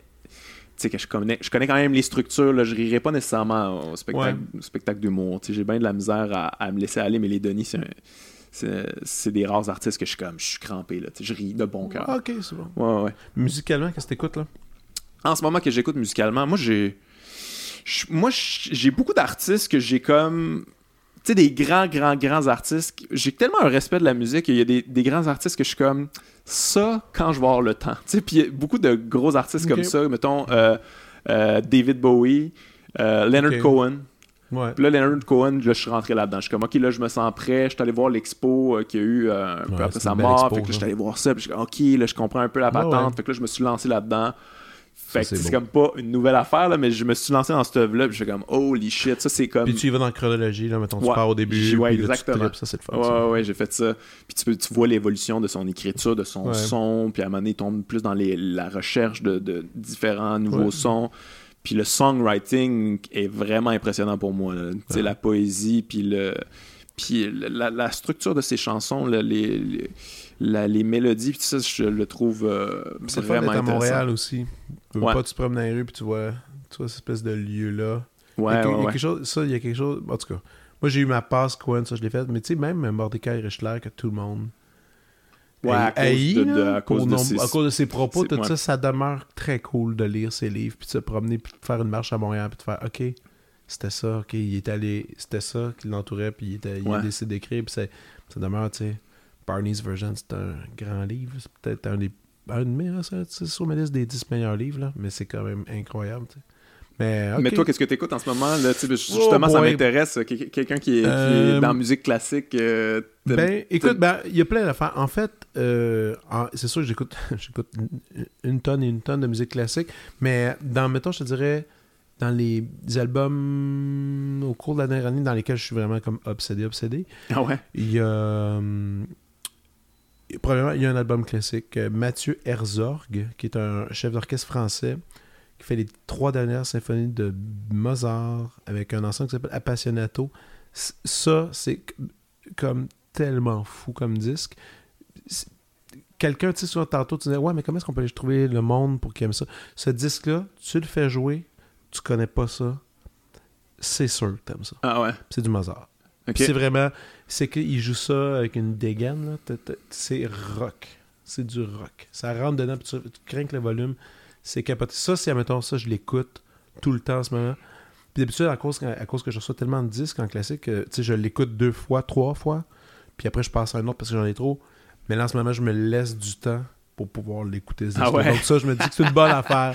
Ah Donc ouais, je me laisse du temps pour ça. Je vais Sinon, ça. dans les disques. Mais toi, c'est quand euh, même, pop, c'est- à un moment donné, t'es comme. euh, tu t'as acquis des connaissances euh, extrêmement précises sur la, la- la musique classique. T'as-tu l'impression, tu fais des chroniques aussi euh, à médium large sur Ouais. le- le- les disques, puis euh, t'as-tu l'impression des fois que, comme, ok, il y a genre juste cette gare fruitier qui va catcher euh, de quoi je parle? C'est comme, c'est quand même précis, là.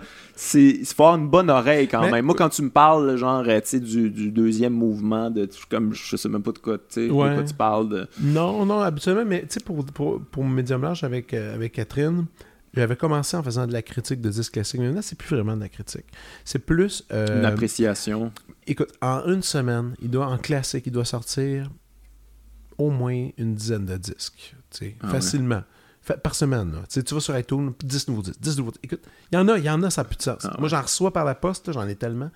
Tu sais, en un mois, j'ai un sac euh, d'épicerie plein de disques. De disques classiques seulement, là. On Mhm. parle pas de rien d'autre.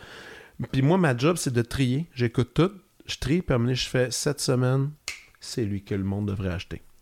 Lui, il est bon, ce disque-là. Bon, je fais un, comme un, comme un, c'est comme un critique. de-. C'est tout le temps mon préféré, puis j'explique Tu pognes pas pourquoi. celui que puis pour le Jamais. détruire, là. Non, ça m'intéresse pas. Ça m'intéresse pas parce que je trouve déjà que la musique classique, c'est un art qui, qui, est- qui mérite une attention. Puis j'ai pas envie de- d'encore créer une distance Ouais, ouais, ouais. avec le public. Au contraire, je veux que Être les... positif. Ben oui, puis donc, amener quand- les gens à écouter. Exactement. Puis quand je viens à la radio, ben, j'ai comme un droit à deux fois une minute d'extrait. Mhm. Donc deux minutes pour aller catcher l'oreille. Puis ça, c'est cool. Bon, donc finalement, j'arrive avec des disques que, que je trouve simplement tripants. Bon, ça, c'est le fun. C'est vraiment le fun. Parce que. Puis, puis ça m'amène à faire beaucoup de recherches, puis à écouter bien, bien, bien des affaires. Bon, évidemment, donc ça, c'est. Il y a du plaisir, mais c'est aussi un métier. Mais dans les, les autres, que pour la musique pop, parce que j'ai pas de rendement à faire à personne Ouais, de tout ouais. ça, euh, qu'est-ce que j'ai écouté dernièrement? Au Québec, j'ai bien aimé le dernier disque de Salomé Leclerc. Ah, je, je l'ai pas écouté au complet. Écoute. ouais, ouais, j'ai écouté des. J'ai écouté le début, ouais. Euh, moi, c'est peut-être l'album qui m'a surpris plus parce que peut-être parce que je savais déjà un peu comment, qu'est-ce qu'elle faisait, Ouais. le style. Puis ce disque-là, c'est la première fois qu'elle l'a tout réalisé au complet. Ouais, elle tout fait. su, ouais, tout, tout. Puis ça, ça m'a vraiment. Ouais, euh, impressionnant. Mais je l'ai su après. tu sais, Je l'ai écouté sans savoir cette information-là. J'ai juste fait Mhm. jouer le disque dans la maison. Puis je me suis surpris à m'arrêter, me faire, puis à sortir la pochette, puis à faire Oh, ok, il se passe. c'est pas- C'est bien construit, c'est bien fait. Puis plus je l'écoute, puis plus j'entends des, des petits détails euh, trippants. Ça, ça ça, j'aime ça. C'est Mais- pas, pas le, le disque qui va me transcender tout ça. C'est juste que c'est bon bien disque. fichu. Ouais.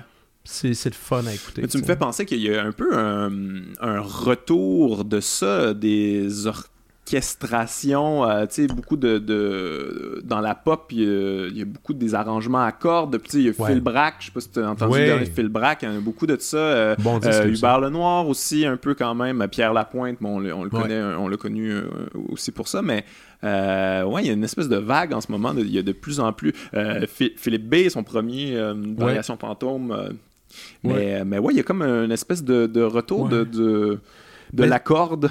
Ben, c'est toujours. euh, Ça va toujours en belle. c'est- Des cordes, c'est beau. C'est point, point final. tu sais. Puis je pense que c'est- un enrobage qui. Ben, ça donne un oomph, là, ça donne une, une ça donne un enrobage. feeling. Oui, puis ça donne un feeling. Puis je veux pas quand. quand, pour en avoir fait pas mal des projets comme ça, quand l'artiste vient, puis qu'on commence à jouer, puis qu'il sent ces cordes-là, c'est euh, overwhelming. Je veux dire, c'est c'est Ah très. ouais? euh, puis c'est beaucoup d'individus pour un son. Tu sais, c'est ça aussi. Parce que, parce que quand on est quand t'as une guitare, tu te dis, hey, joue plus fort, tu montes le volume, puis ça Ouais, sonne ouais. fort. Tu peux sonner aussi fort que ces cordes-là, mais les cordes, Ouais. eux s'installent. Puis t'as comme une quinzaine de cordistes qui jouent en même temps. Ça Ouais, il y a fait... une puissance. Non, il y a une là. puissance, mais c'est une puissance euh, qui, est- Douce. qui, est- qui est émouvante, qui est vibrante, puis qui est super homogénique. Puis oui, il y a une mode à ça, mais c'est une mode euh, contrôlée dans le sens que ça va. Je pense que ben du monde voudrait le faire, mais ça je veux pas, ça coûte des sous, c'est cher quand même Ouais. faire ça. Ouais, ouais. Mais des sessions de, de- de musique euh, comme ça, où est-ce que tu engages de nombreux euh, musiciens, c'est pas donné. Mais ceux qui réussissent à le faire le font. Tu sais, je pense que même Philippe Brax, il a coûté cher ce disque-là, le dernier. Ouais, À ouais, je mon reçu souvenir, ici, euh, je l'ai reçu au podcast, on l'a pas diffusé encore, mais il me parlait de ça, puis il me parlait hors d'onde de, de tu sais, à quel lui, c'est un crinqué, mon gars, là. Ouais, oui. Il met son argent personnel Je sais, dans tous ses ça. projets comme un, une espèce de fou.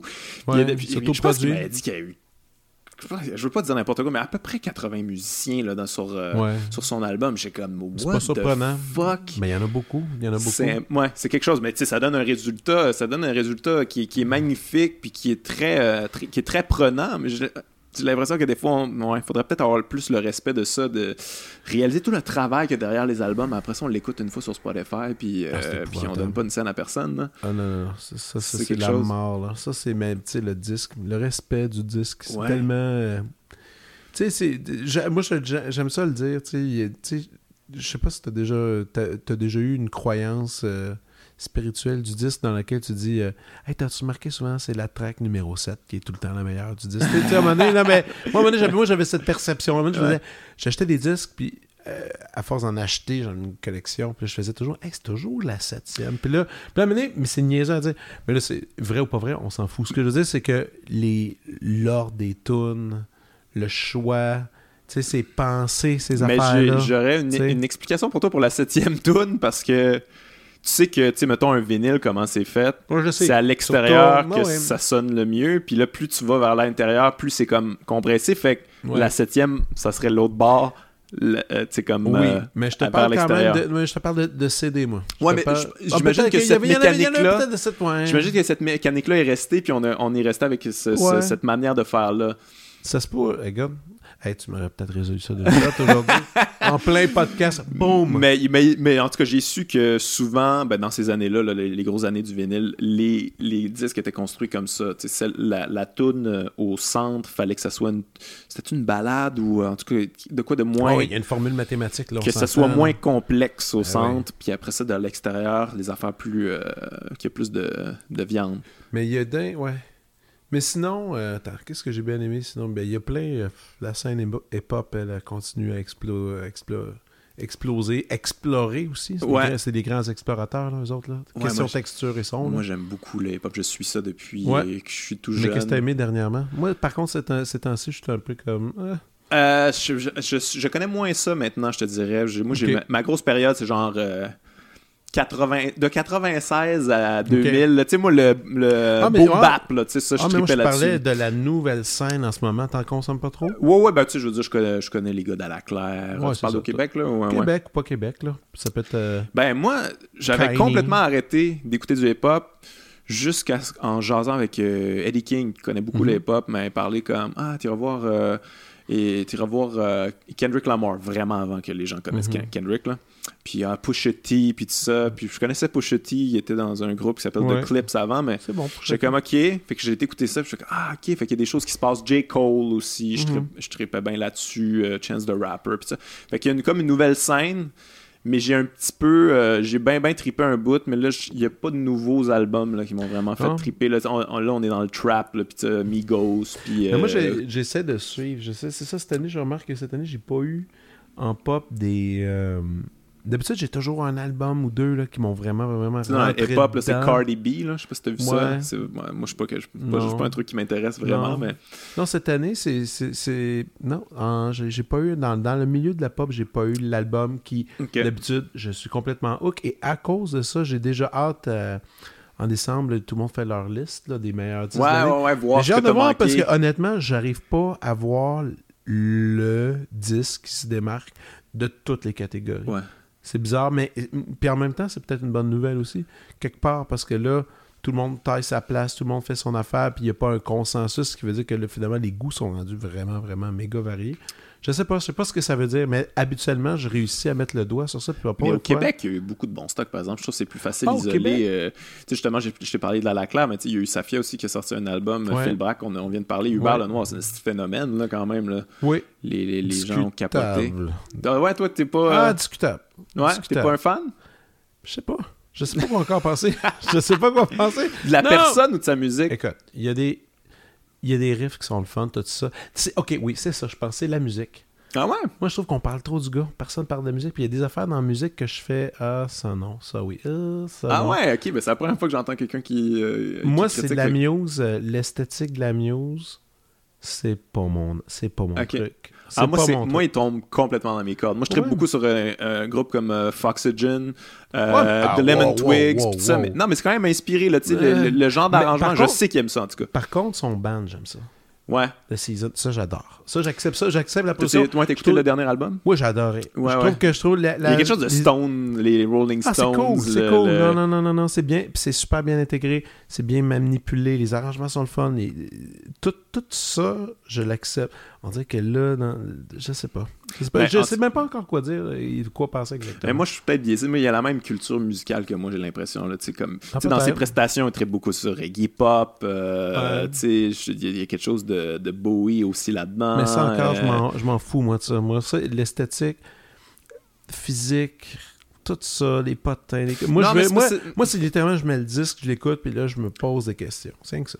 Ouais, mais c'est parce qu'il y a aussi quelque chose dans cette attitude-là, de, de très euh, de très euh, bravado. Là, il, il arrive, puis comme ça, ça, transparaît aussi dans sa musique, je, je trouve. Je trouve que ouais, je trouve que tout ça est lié ensemble quand même. De faire un exercice de ça, de faire prendre un étranger, faire jouer Belle Noir, puis montrer une, autre photo d'un autre individu, voir s'il croit ou pas.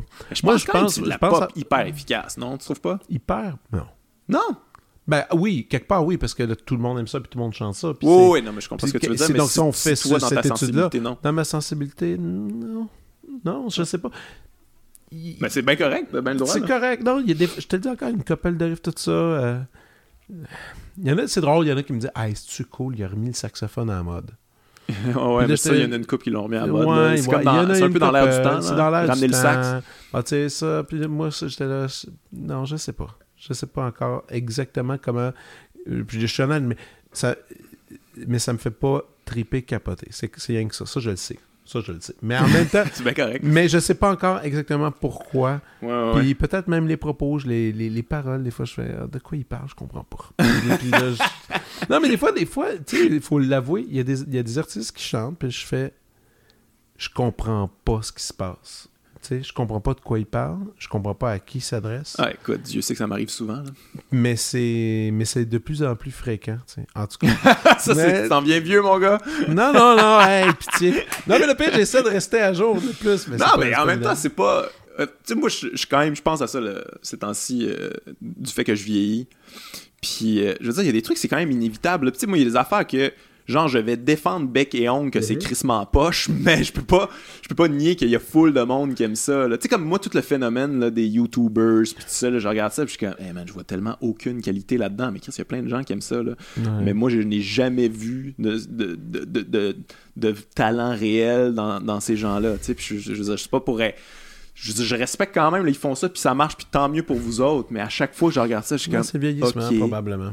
Non, mais tu sais, je veux dire, juste le fait, regarde, il y a une grosse mode, là, ben c'est une grosse mode, ça fait longtemps quand même, mais tu sais, les gens, ils se filment en train de jouer aux jeux vidéo, ils font des commentaires là-dessus. Moi, man, je peux pas, là, je peux même pas comprendre qui c'est que ça intéresse. on a reçu le gars une des stars, des Québécois, une des stars de ça. Là, qui Ils sont tous des millionnaires, eux autres. Là, ah, mais il racontait qu'il fait payer, euh, je pense c'était 5 000, 6 000 par, par mois, sans compter plein d'affaires. En tout cas, le gars, il s'installe, ça, il joue à des jeux. Écoute, c'est une autre façon. En même temps, pourquoi pas? pourquoi pas? Pourquoi pas pour lui, mais c'est comme, il y, a, quelque chose de... En tout cas, niveau sociologique, il y a quelque chose d'intéressant là-dedans. Moi, j'ai l'impression mm. que j'ai l'impression que les gens sont très seuls. J'ai l'impression qu'on est vraiment isolé. Puis j'ai l'impression que les jeunes, souvent, leur, leur code, leur manière de. de ce qui, leur référent culturel, c'est genre les jeux vidéo. Ils sont nés que les jeux vidéo. Puis là, il y a quelqu'un qui leur parle. Ouais, non, mais ils sont très bien faits, les jeux. T'sais- Moi, j'ai beaucoup de respect pour les, les jeux vidéo. C'est juste que écouter quelqu'un qui joue à un, jeu vidéo, je trouve ça next level en Chris. Là. Ouais, mais t'es-tu capable, toi, toi, de jouer un... Écoute, écoute. Moi, l'autre fois, j'ai un ami, un, un gars qui joue, un gamer, puis il me dit « Ah, on pourrait jouer à quelque chose. » Je fais « Ok. » J'ai pas été capable de jouer. Ça a duré une minute. Je Ah, je peux pas jouer, je comprends pas. Il y a trop de pitons, il y a trop d'affaires. Puis, il y a des... Honnêtement, là, il y a des skills à avoir Mais, là-dessus. mais ça, ouais. Puis Moi, je, moi, je joue, là. Moi, je suis un coordination, puis gamer. là, Là. telle affaire. Puis lui, il va, mon gars, c'est comme... euh, Ouais, ouais. puis, puis là, je fais, bon, ben écoute, un, un j'ai pas le temps, puis, ou surtout, j'ai pas l'intérêt. Ouais, ouais. J'ai pas l'intérêt d'aller là. Mais comme je te dis, une- encore une fois, comme je disais tantôt, c'est après tu choisis. T'es pas là sur la terre longtemps, tu fais ce que tu veux de ton temps. Il y en a pour qui ça va être ça? Moi, je décide d'aller ailleurs. Ouais, mais c'est comme. Mais, mais en tout cas, moi, ça me fascine quand même. Les trucs que je comprends pas me fascinent. moi, Ben oui, je suis un gamer, clair. je tripe ces jeux vidéo.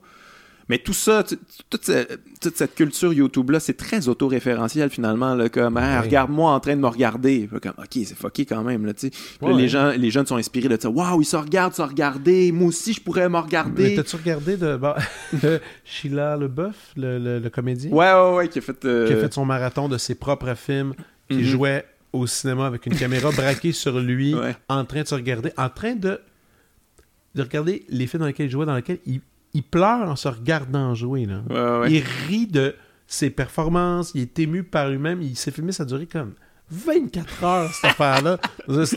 Puis, C'est une, ben, c'est une performance artistique c'est une part. performance.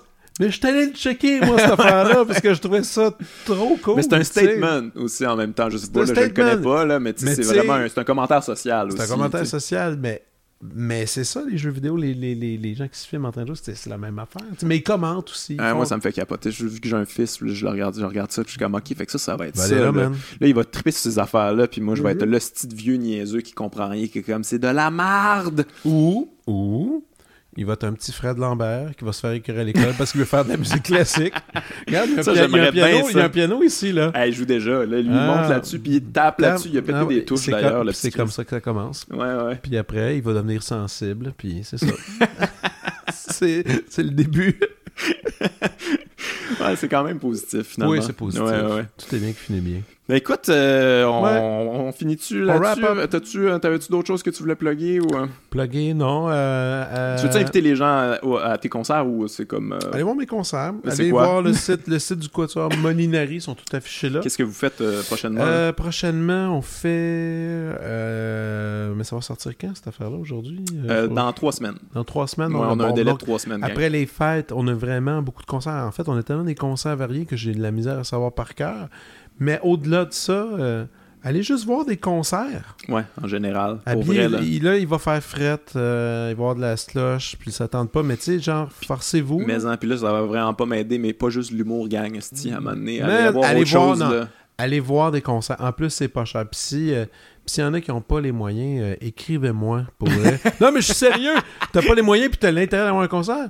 J'y vais là, je vais jusque là. Eh, écrivez-moi, je Wow. vous invite. Non. Ok, ben c'est comme c'est une, excellente manière de terminer le podcast. Voilà. Écrivez à Fred Lambert voulez des billets gratis. Pas moi, moi je donne pas de billets gratis. Moi je suis en humour, je suis là pour Toi- le cash. Exact. Hey, merci, Fred. Hey, c'est très fun, intéressant, mon gars. ouais, À la prochaine. Bye Cool. bye.